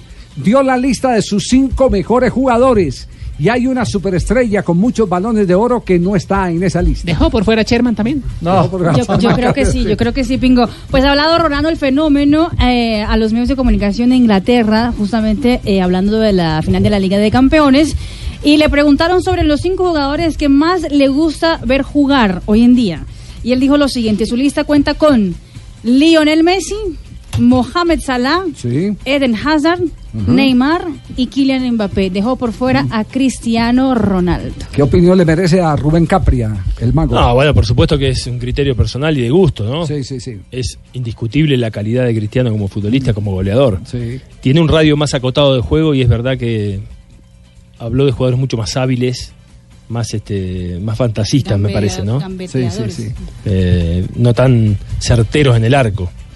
Pero Cristiano es un delantero impresionante, pero no tiene la, esa gambeta corta, el espacio reducido que tienen estos futbolistas. Con todo y que eh, es tal vez de los jugadores que cuando se tomó la foto se dio cuenta de que le faltaba. eh, y lo cuenta en uno de sus eh, libros, en, en el libro de los técnicos que tuvieron a Ronaldo, a Cristiano Ronaldo lo cuenta Sir Alex Ferguson. Dice que a él siempre le impresionó un jugador que entendió que necesitaba gambetas y se quedaba practicando gambetas, que eso, eso no era normal, practicar gambetas. Quedarse, pero pero no, solo. porque- pero Javier es no, un tipo sí. que no tiene eh, la gambeta en espacio reducido. Él tiene eh, necesita mucho espacio Tirarla para aprovechar su velocidad. Exactamente. Eh, el caso de Hazard o de Messi son muy picantes en, en el espacio reducido. Pasan por lugares que uno decís no puede pasar. Tienen cambio de dirección. Claro, es cambio de sí. dirección, freno, eh, y pasan por espacios muy chicos. El caso de Cristiano no es así, es más lanzado. eh, es un jugador que no tiene esa gambeta corta en dos, tres tipos. Así no lo es. tiene. Así es, bueno, pero Bueno, es- Ronaldo. Ronaldo para mí fue una cosa impresionante, ¿no? Ronaldo. El fenómeno, El sí. fenómeno. El fenómeno. Hay que ver cada tanto videos de algunos jugadores que pasaron en la- por la historia del fútbol. Nos, que es nos contaba el profe Alfaro que usted es eh, eh, No. aficionado a los videos. No, no, eh, me encanta. Impresionante, sí, sí, estoy loco, perdido. Y re- y- y Por el fútbol, aparte sí. miro miro cosas que son medias raras, porque estuve mirándolo otra vez, no rara, pero me miré, conseguí una página que te muestran los partidos enteros, por ejemplo, la final de Suecia 58. No diga cuál es esa, no la tiene Se que llama- compartir. Sí, claro, es una página extraordinaria, se llama futbalia.net. Y es una página que vos creas un usuario y un password y, por ejemplo, estuve siguiendo a Didi, cómo jugaba Didi. El de la fola seca. Claro, entonces yo veía jugar a Didi y digo, Thiago Alcántara es, parece un clon. No. Su Madre cuerpo, su gesto, su, su manera de girar, de golpear la pelota. Entonces, parece que los jugadores se fueran este, reinventando en otros jugadores. Eh, hay, hay cosas que son, que, que son increíbles que pasan. Eh, Es bueno esos videos para quienes no los vieron. eh, Pero porque- es maravilloso. Porque es parte del espejo. Pero por supuesto. aprende, ¿no? Todo el mundo dice eh, que Beckenbauer era un fenómeno. ¿Quién vio 10 minutos jugar a Beckenbauer? Casi nadie. Seguirlo en un partido, porque una cosa es un highlight que te marca una cuestión, pero cuando vos ves el partido, ahí dimensionás, dimensionás más cosas del futbolista. Entonces, ver jugar a Beckenbauer hace 50, 40 y pico años atrás, vos veías que el tipo, cuando tenía que conducir, conducía, tiraba una pared y terminaba definiendo en, un go- en el arco contrario, salía con una pretancia terrible de atrás y a la vez en el uno contra uno era muy agresivo. O sea, dimensionás el fenómeno que fue, pero mirando el partido entero. Y todavía hay directivos aquí en Colombia que compran a un jugador por el highlight, no, no ven el partido completo. sí, bueno, eso, pues, eso también pasa. Tres, tres de la tarde, diga Pingo. ¿Rubencho no tiene correo electrónico? Rubencho, Rubencho. Rubencho, amiga, de la casa, pero si ya es de la casa. De ese abuso de confianza. Pero ya no entró en Pero, empezó diciéndole doctor, empezó diciéndole doctor hace media hora. y ya Tengo un montón de sobrenombres, pero Rubencho jamás me habían dicho. Original el hombre. Rubenchito, si quiere mándeme el correo, yo le mando unos movimientos del tiburón Romero. No, Ah, no, no, no. usted se deleite. van a 3 de la tarde, 28 minutos. Estamos en Blog Deportivo.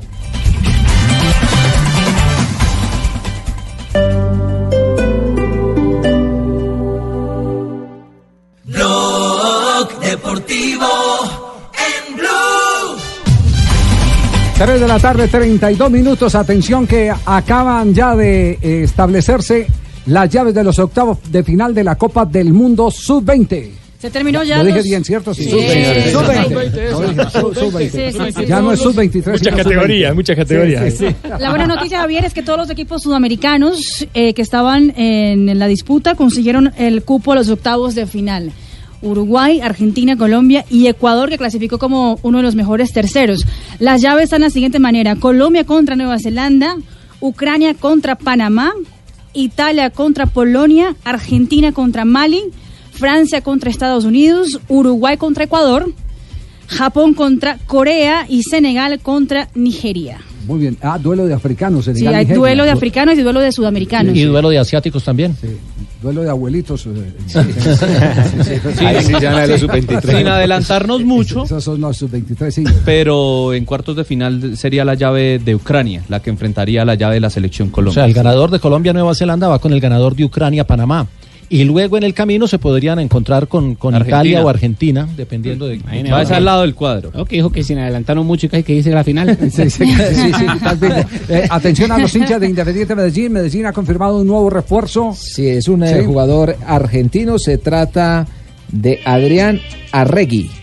Arregui. Tendrá- central. Tendrá Sí. que ver con los Arregui, aquellos que estuvieron en No, el ferrocarril oeste. no, creo que no. San, eh, No. de Vol- San vola- Martín de Tucumán viene. Volante central, ¿cierto? Nació Volante en Vera Sategui, Argentina, Verazategui. 26 años. Verazategui. Sí, 1,76, 73 kilogramos, mediocampista central, derecho. Ha jugado en el Temperley, en Montreal Impact y en el San Martín de Tucumán. Así es. ¿Qué- Volantes centrales. ¿Qué tipo de jugadores? Es un eh, jugador fuerte, Rubén? posicional, eh, de mucho carácter. De mucho carácter. Eh, ha jugado en. Lo hizo muy bien en Temperley. Ojalá Reggie ese equipo. Ese- ese jugador yo- Ojalá que. Ojalá Reggie ese equipo porque están bien jodidos. Ese jugador, ese jugador estaba en el, en el Real de la América. Ah, sí, está porque bien. es que con la salida de Fernando Aristeguieta. Ah, Eso, ya eso lo lo último lo mal. aprendió, Entonces, salió. estaba preguntando yo también por Veraza. Bueno, Sí, ese, sí, ese, sí. entonces estaba enredado. Tulio, Entonces, lo, único que, no- lo único que nos alegra es que no vas a tener gagueadas cuando hables de Fernando, porque ya va a estar en el. No, sí, pero vamos a ver quién, quién llega por ahí. ¿Vas a buscar un nueve? No, sí, estoy buscando un 9. Sí. Un 9 con, que, que, que al menos se pueda pronunciar. Sí, sí. Que se pueda pronunciar. Las, las características Sí, claro, de- no, Si hace goles o no, no importa, ¿no? Lo importante es que se pueda pronunciar. Eso es. Nos, nos vamos a Polonia a esta hora. Eh, saludamos a Ana Navarrete, 3.34 en Colombia. ¿Qué, qué, qué hora tiene Anita en este momento?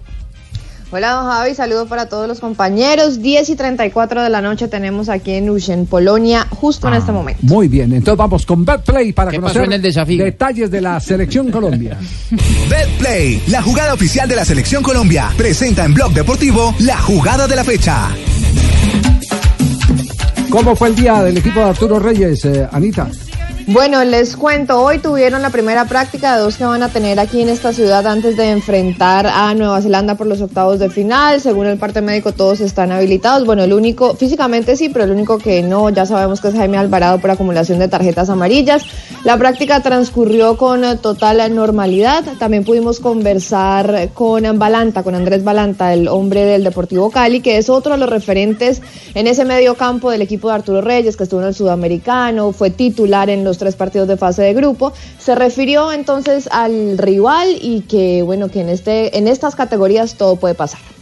Pues sí, creo que en este mundial no hay sorpresas porque todos son favoritos. No es como en mayores que uno puede decir que este más preferido que otro. Bueno, pienso que lo de la talla puede influir un poco, pero si somos inteligentes eh, vamos a saber contrarrestar eso. Pienso que si seguimos trabajando, como lo dice el profesor Arturo, pienso que vamos a conseguir esa gran clasificación a los octavos, a los cuartos. Bueno, Balanta y Grigori Méndez, el asistente técnico de Arturo Reyes, también hablaron que dependía de cómo fuera a plantear el partido frente a Nueva Zelanda, porque el cambio natural por posición sería Gustavo Carvajal, que es el volante del América, en el caso de, bueno, en vez de Alvarado, pero que también dependiendo si quería un volante más mixto, pues tenía a disposición a Carponero, a Iber Caicedo, eh, también incluso al mismo Andrés Felipe Amaya, entonces que todo dependía cómo fuera a plantearse el partido del domingo. Pudimos también ver un poquitico del entrenamiento de este equipo de Oceanía, supera un poquito nomás en talla a los colombianos. Ellos tienen un promedio de estatura de 1,82, los colombianos están en 1,79. Eh, y bueno, realmente no pudimos ver mucho porque en esos 15 minutos que nos permiten a los medios de comunicación son más que todo trabajos de entrenamientos, pero también están pues muy enfocados porque sería la primera vez además que avancen a cuartos de final. Ellos llevan clasificando a los octavos de final tres veces consecutivas ya. Eh, Mari, ¿tienen los números de cómo clasificó Nueva Zelanda? Sí. Sí, muy parecidos con los números de Colombia, porque Nueva Zelanda eh, venció dos partidos, perdió un partido que fue contra la selección de Uruguay, hizo siete goles y, le, y les hicieron dos goles en lo que va, en lo que fue de la primera ronda. Muy parecidos los números de Colombia, Colombia tenía un gol a más eh, y también consiguió los seis puntos. Es el campeón de Oceanía, Nueva Zelanda. Por detrás quedó Tahití y los dos cupos de Oceanía para este mundial fueron esos. Y atención que en Brasil ha hecho mucho eco, aprovechando esta comunicación con Ana María Navarrete a nombre de Betplay, ha hecho mucho eco eh, el tema de eh, Iván Angulo. Pues en las transmisiones hemos hablado sobre eh, que el Palmeiras ha estado muy pendiente de Iván Angulo, ha mandado mensajes en las redes sociales para el colombiano, siempre de aliento antes de los partidos. Eh, y no solo el señor que hace el community manager de las redes sociales, también ha estado muy pendiente Luis Felipe Escolari, el técnico del Palmeiras. sí? hoy en conferencia de prensa, eh, pues le preguntaron si ya había visto Iván Angulo y eso fue lo que dijo el entrenador brasileño. Sabemos que provavelmente com a opção de compra que Vemos que probablemente con la opción de compra que tenemos o Palmeiras vai, com, vai Palmeiras depositar, vai comprar va porque comprar ele já mostrou na sub-20, está mostrando na mostrou na, sub-20. seleção e quando voltar provavelmente a gente possa o vuelva colocar em alguns vamos a momentos tratar de de treinamento, poquito más en entrenamientos o- de las mayores. que é o, a primeira parte, porque é muito Que é importante. É como é importante a gente Para que vaya quando adaptándose, que eso es não muy pode importante. colocar um menino a jogar, emprestá-lo a uma equipe. para que ele a- jogue. a jugar e aí no un- outro ano ele vem com solo las inferiores uma y después situação melhor. mandarlo para otro e é isso equipo. que o Palmeiras tem Entonces feito. queremos que él esté aquí con nosotros, eh, con el Palmeiras. Bueno, eh, ahí tiene Ana noticia para Angulo cuando se lo encuentre en la práctica de mañana. Y les cuento un datico adicional. Estos días que hemos podido compartir con las familias, está la novia también y le preguntamos, bueno, usted ya está en Brasil y me dijo, no, pero ya estoy alistando maletas porque me voy para allá. Entonces puede ser que se quede definitivamente Ah, no, no, allá. no, no, la fuente es la novia. No la, la fuente es la novia. No, no, sí, sí, sí. Ana, un abrazo. Quedamos eh, en contacto contigo cualquier rodada de Selección. Colombia. Sí, señor. Muchas... No, estaba esperando si mi jefa de última edición necesitaba algo todavía. Por supuesto, Eh, o- O me siempre. puedo ir a dormir. Eh, eh, Señor. Un abrazo para todos. Feliz tarde. Noche viene ya. Llega el coquito y te asustará. Ay, Dios mío.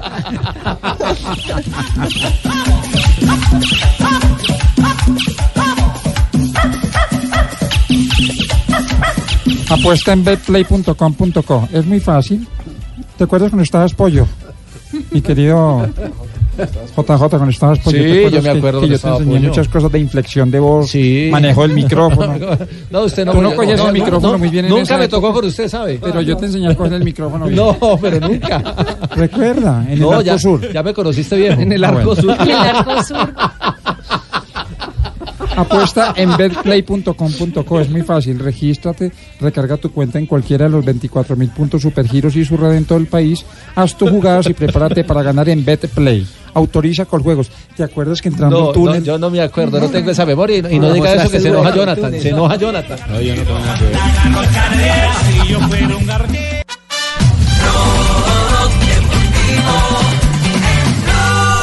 nada que ver. Tres de la tarde, 44 minutos. Eh, eh, ¿Qué hubo, negrita? Sí. Sí, sí. No, yo sé. ¿Con quién está hablando? Con Mauricio Quintero de Bla Bla Blue. De Bla Bla Blue. Ah, bueno, de la misma Que la casa. entrevista va para ese horario ya. No, no, no, no. Pero hoy no hay la bla tenemos blue, solo el lunes. Por eso, hasta el martes la van a tirar. Peor, o le pasamos el de Ricardo González para el andén esta noche. Bueno, cualquier cosa, cariño. Mañana María Clara. Bueno, bueno, no insista más. Entonces, bueno, a ver, ¿qué entrevista hizo usted con el ganador de la etapa de hoy en el Giro de Con Italia? Esteban Chávez. Con Esteban Chávez. La hice en el carro así en la móvil. Ah, sí. Mira, escucha. A ver, escuchemos.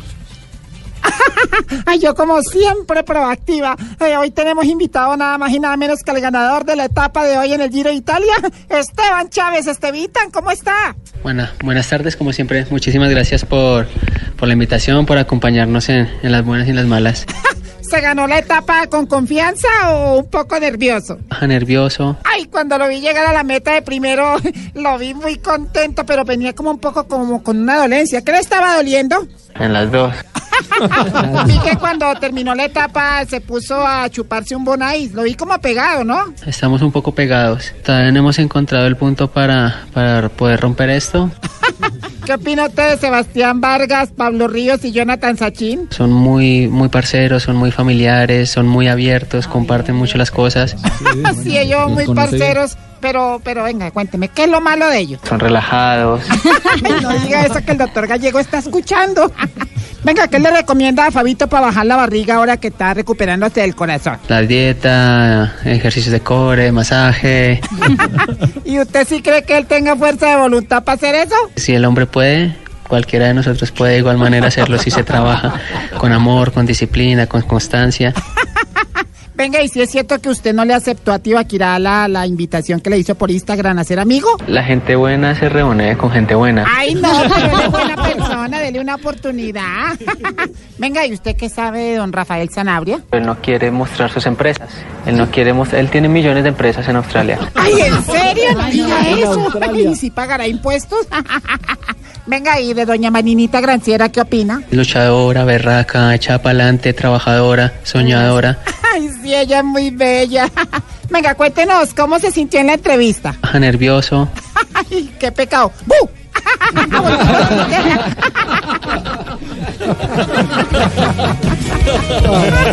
Muy bien, felicitaciones, Negrita. Gracias, muy buena entrevista. Claro que chimba, pero muy buena.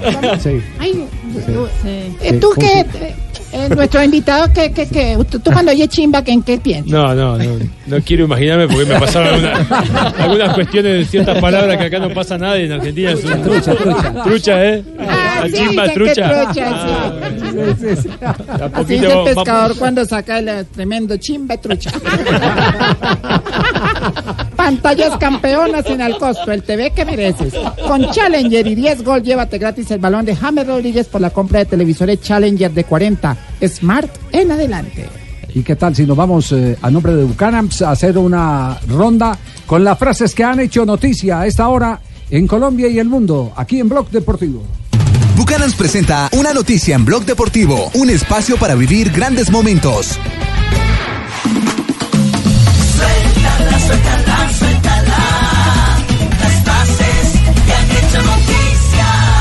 La primera frase la hace un español, Cesc Fábregas, el hombre del Mónaco, que habla de Mesut Özil, el alemán. No creo que tenga la capacidad de ser un líder. La siguiente la hace Gerard Piqué, el defensa del Barcelona. Abro comillas, ha dicho lo siguiente. No sé si vaya a ver la final de la Champions. Si estoy libre, lo haré.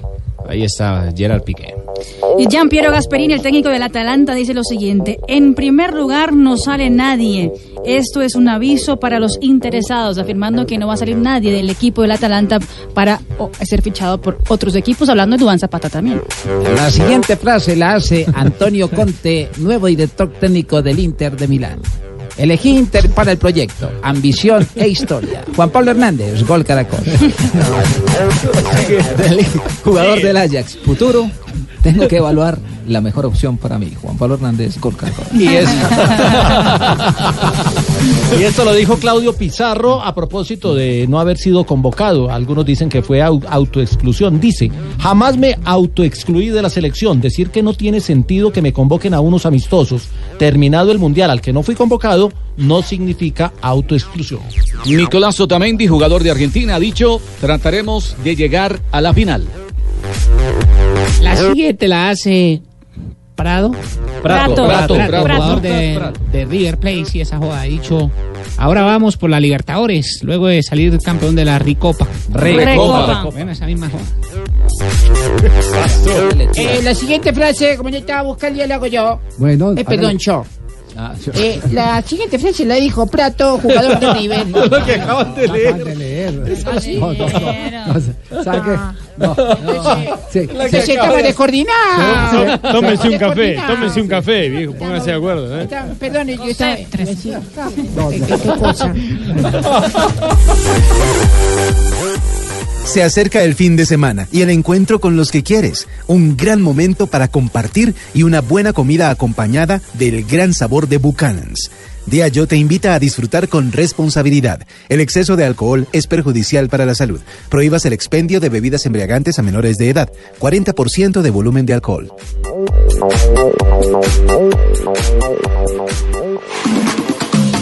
Suéltala, suéltala.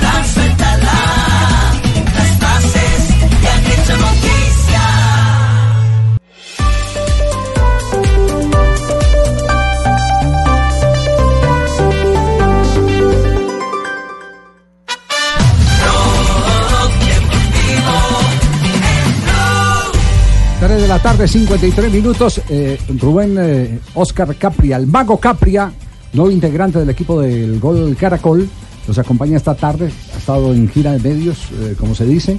Eh, estará debutando con nosotros el próximo día lunes cuando tengamos a la selección Colombia en escena en el partido de despedida. ¿Ya llegó el transfer? ¿Qué llaman? Ya llegó el transfer. Que pueda sí. debutar. Ya llegó el transfer, ya puede debutar. Ya está, ya está.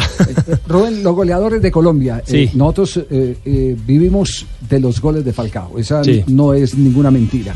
Eh, ha sido el jugador que nos ha catapultado con sus goles a los mejores momentos de los últimos años. Ve a Falcao eh, todavía con cuerda.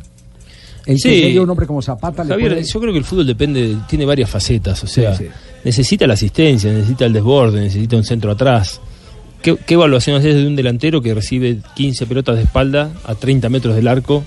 O sea, hay un contexto que hay que evaluar, qué es lo que le pasa a ese delantero. No es que perdió 5 mano a mano, sino que recibe 15 pelotas de espalda a 40 metros del arco, eh, es una evaluación. Y quiere que le diga que esa fue eh, tal vez la etapa más crítica de Falcao en los últimos Bueno, yo- inclusive del Mundial. Ver, Yo recuerdo el equipo de Peckerman con dos pistones de laterales por afuera que eran Armero y Zúñiga, con un, muy, un mediocampo de mucho juego, mucha retroalimentación con Magnelli y James Rodríguez. Creo que fue para mí una de las mejores selecciones de Colombia. Sí, o sea, la que nos llevó a Brasil. Claro, ese equipo, cómo se al- alimentaba mucho el delantero. Entonces, eh, el- la eficacia, que es el paso último del juego, tiene que ver con los pasos anteriores, que es la gestación, que es la recuperación del balón, que es la defensa. Entonces, hacer el- el- la evaluación de com- como compartimentos estancos en el fútbol para mí es un error. Todo tiene que ver con un contexto de equipo, de cómo funciona para que ese delantero tenga opciones de gol. Sí, Entonces, aquí, aquí hay algo claro, perdona que le interrumpa, eh, Hmm. Rubén. Eh, estamos frente a un eh, eh, goleador. es un que- goleador bárbaro. Que es, que es en una sola jugada. Es, Sí, sí, nosotros le decimos a veces que es el jugador de un solo toque. Porque, Sí, sí, es verdad. Porque cuando llega, llega para fulminar. Sí, sí, es verdad, verdad. Pero este tipo de jugadores necesitan mucho la pelota por delante. Y- Claro. Y, en la última etapa, inclusive en el propio campeonato del mundo en Rusia, ese fue uno de los grandes Bueno, déficits de mira, yo te voy a decir algo que pasó en Argentina. Un día hago una evaluación de Higuaín. Sí. Que Higuaín toca 15 pelotas en un partido, 13 las recibió de espalda en inferioridad numérica. Entonces, ¿qué valoración haces del 9 si hizo goles o no hizo goles? ¿Qué va a hacer goles? Si, si lo que le pasó eh, No es que erró, cin- insisto, no erró cinco mano a mano, uno pegó en el palo o la tiró por arriba del arco. Simplemente no participó en ataque en ofensiva. No, lo que vos decís de la pelota por delante, el goleador es el que tiene la intuición para meter ese golpe y adentro.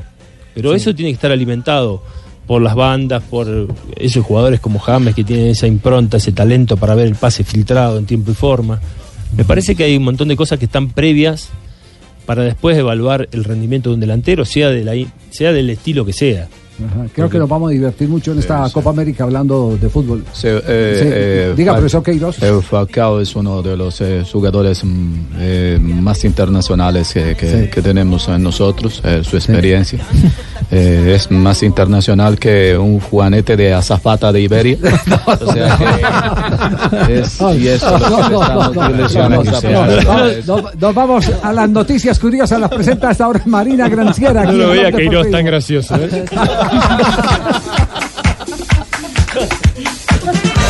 Imagínese que eh, nació en Argentina un bebé, los papás son hinchas de River Plate a morir, y le dieron un nombre bien particular, Bernabéu Milo. Bernabéu, Milo. De Bernabéu Milo, pues Milo ya es el apellido del papá y Fred es el apellido de la mamá. Bernabéu gracias a la Copa Libertadores que ganó River Plate frente a Boca Juniors. Yo pensé en que era el Santiago patrocinador. Ah, ¿qué tal? Santiago Treyes, del jugador colombiano que milita en el fútbol brasileño, en el Inter de Porto Alegre, está esperando bebé con Daniela Vega, nuestra ¿Cómo así? Un, hombre en embarazo, eh, Ave María. Está esperando bebé con Daniela Vega, nuestra ex compañera en Noticias Caracol. Van a ser papás, anunciaron en el eh, día anterior. No. y atención que Cristiano Ronaldo ya presume un nuevo carro en su garaje. Es un McLaren Senna que cuesta nada más y nada menos que 850 mil euros. Creo que no ha visto un DiCaprio. ¿Era para cargarle nafta? No, a, mí, que no me den un carro de eso, yo me conformo con la grilla. Con la grilla. Con la- con la- Bueno, te- tenemos a Juanjo Buscaglia. Juanjo, Ah, viene compatriota, ya somos tres, ya La- somos tres. la final de la Liga de Campeones mañana en Blue Radio. ¿A qué hora empezamos transmisión? eh, Una y 30 de la tarde, Una y 30 partido de la 2 de la tarde. Esperamos que tengamos presencia con el colombiano Davinson Sánchez. Muy bien, aquí está Juanjo y su invitado. Adelante, Juanjo. Bien, Javi. Bueno, y lo, lo prometido es deuda, ¿eh? lo que hace un rato les, les, les decía, con un crack mundial, Gabriel Omar Batistuta, hay que ver la admiración que despierta en, en- en los colegas periodistas, en sus colegas eh, futbolistas y exfutbolistas que están aquí en Madrid eh, cubriendo la Champions.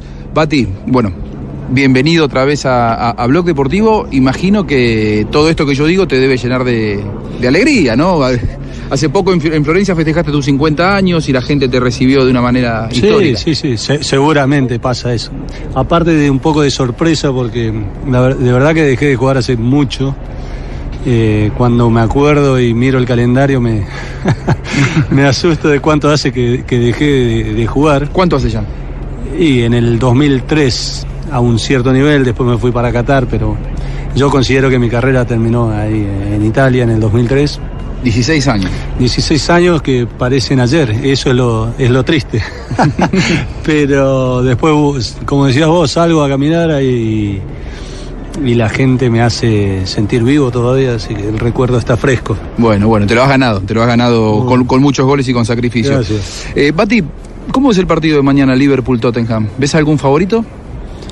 Yo creo que si habría puntos, ganaría el, el Liverpool, sin, sin dudas. Me parece que es un equipo que, que viene jugando como hizo últimamente hace, hace ya un tiempo. Eh, o sea, está manteniendo un estilo de juego y, y una concentración y una disciplina y, una, y un vértigo desde hace un, desde hace un tiempo. El Tottenham llega acá un trastabillando, si podemos decir, a pesar de que la clasificación a la final fue her- heroica, pero lo veo un pelín abajo de- del Liverpool. ¿Qué, ¿Qué jugador te impresiona más de estos que vimos hasta ahora en- en Liverpool o en Tottenham? El que más me impresiona y probablemente es porque hace un tiempito no tenía una, una buena imagen es eh, Van Dijk. Lo veía- central, Es un central eh, increíble, lo, lo- lo miré atentamente en las, en las semifinales, me dediqué a él nada más y no, no, no erró nada, cierra bien, parece que las pelotas le caen siempre a él. tiene una ubicación increíble, defiende y aparte te hace goles. O sea, es el jugador que más eh, me sorprendió. A pesar de que eh, estimo y admiro a, a muchos de los que van a jugar mañana, eh, el nivel de, de este defensor me sorprende. Gracias, Bati. Por favor. Gracias, gracias. Es un fenómeno, ¿eh? un amigo y un, eh, un gran profesional que está aquí trabajando con, con nosotros en Madrid desde el Wanda Metropolitano, palpitando la gran final. Vuelvo con ustedes, Javi. Muy bien, gracias, eh, Juanjo. Estaremos mañana en el preliminar eh, aquí en Blue Radio con Juanjo Buscaglia. Eh, ¿Con qué entró? Al fin, yo quisiera saber con qué entró, con qué acreditación. ¿Con qué 3.000 euros la vendí. No, Sí, no, no. cerca al ¿Para qué usted Wanda. vende una Eso es un falsa? asalto. 3.000 euros, Eh, sí. 3.000 euros. ¿Quién gana? Cerca al eh, Wanda. Me gustaría que gane Tottenham. El Tottenham. Sí. ¿Por Pochettino? Por Pochettino, por su idea de fútbol, me gusta mucho cómo intenta jugar y el es Tottenham. argentino. Sí. Sí, pero más que nada, no solo por él, sino me encanta cómo juega Eriksen. Ahí eh, tienen un estilo que me gusta Bueno, mucho. lo de eh, y nosotros tenemos ahí a Davinson Sánchez, cualquier cosa. Va- Sánchez, claro. Bueno, Eh, hoy- Juancito hoy- Foy también está, que también es un Hoy, chico. hoy eh, Klinsmann eh, hace una, un elogio es a, a el técnico Jürgen Klopp. eh, habla que lo que ha montado es un torbellino.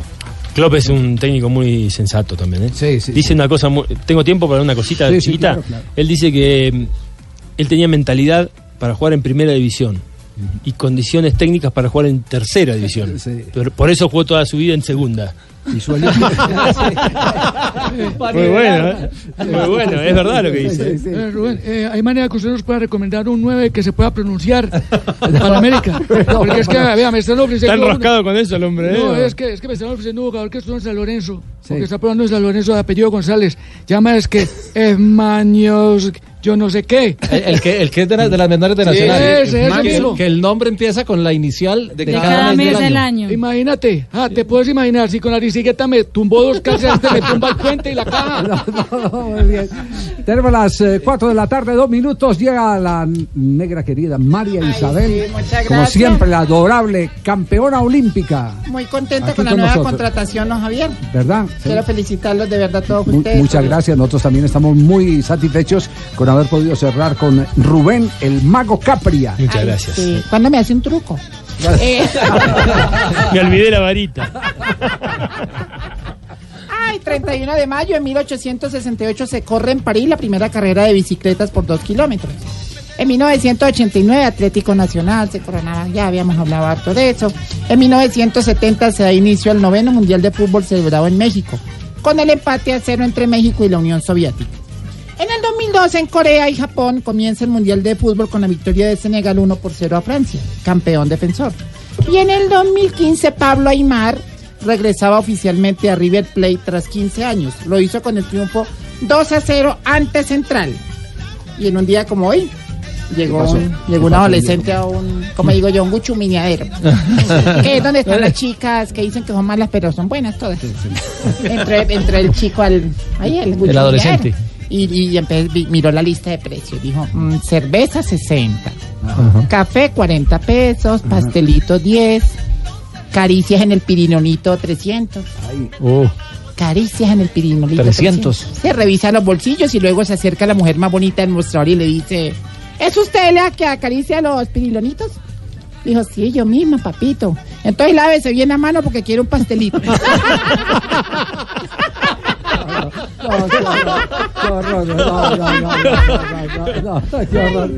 Cuatro de la tarde, cuatro minutos. Señoras y señores, atención que hay en este momento un, un, eh, pronunciamiento oficial que se está eh, por eh, revelar. Creo que es el candidato. proba- uy, es, es la voz indiscutible del candidato a la alcaldía de la capital del país, Tarcisio Maya. Señor Sí. Javier Hernández Bonet, Gracias, Tarcisio. querido Jorge Alfredo Vargas Sabaraín, asesores, Forero, Ambivero, querida comunidad, habitantes de la ciudad, compatriotas, quiero aclarar que se están creando difamaciones utilizando el sello de Tarcisio Maya, cuyo único objetivo es enlodar campaña. Claramente es un ataque vil de la oposición para que yo no llegue al palacio del Líbano. Ah, no, ah, no, no, eso no. Ah, no, muy aburrido, Javi. Por- pero ¿por qué Tarcisio? Me ¿Qué pasó? jodieron los Antrisleaks. Que estuvo usted de moda hoy en la mañana y todas estas No, cosas, ¿sí? hermano, pero me tiene- no, le digo pues que se me ha retirado más gente del Twitter que a la revista Week. ¿Verdad? No puede ser. No, sí, de verdad.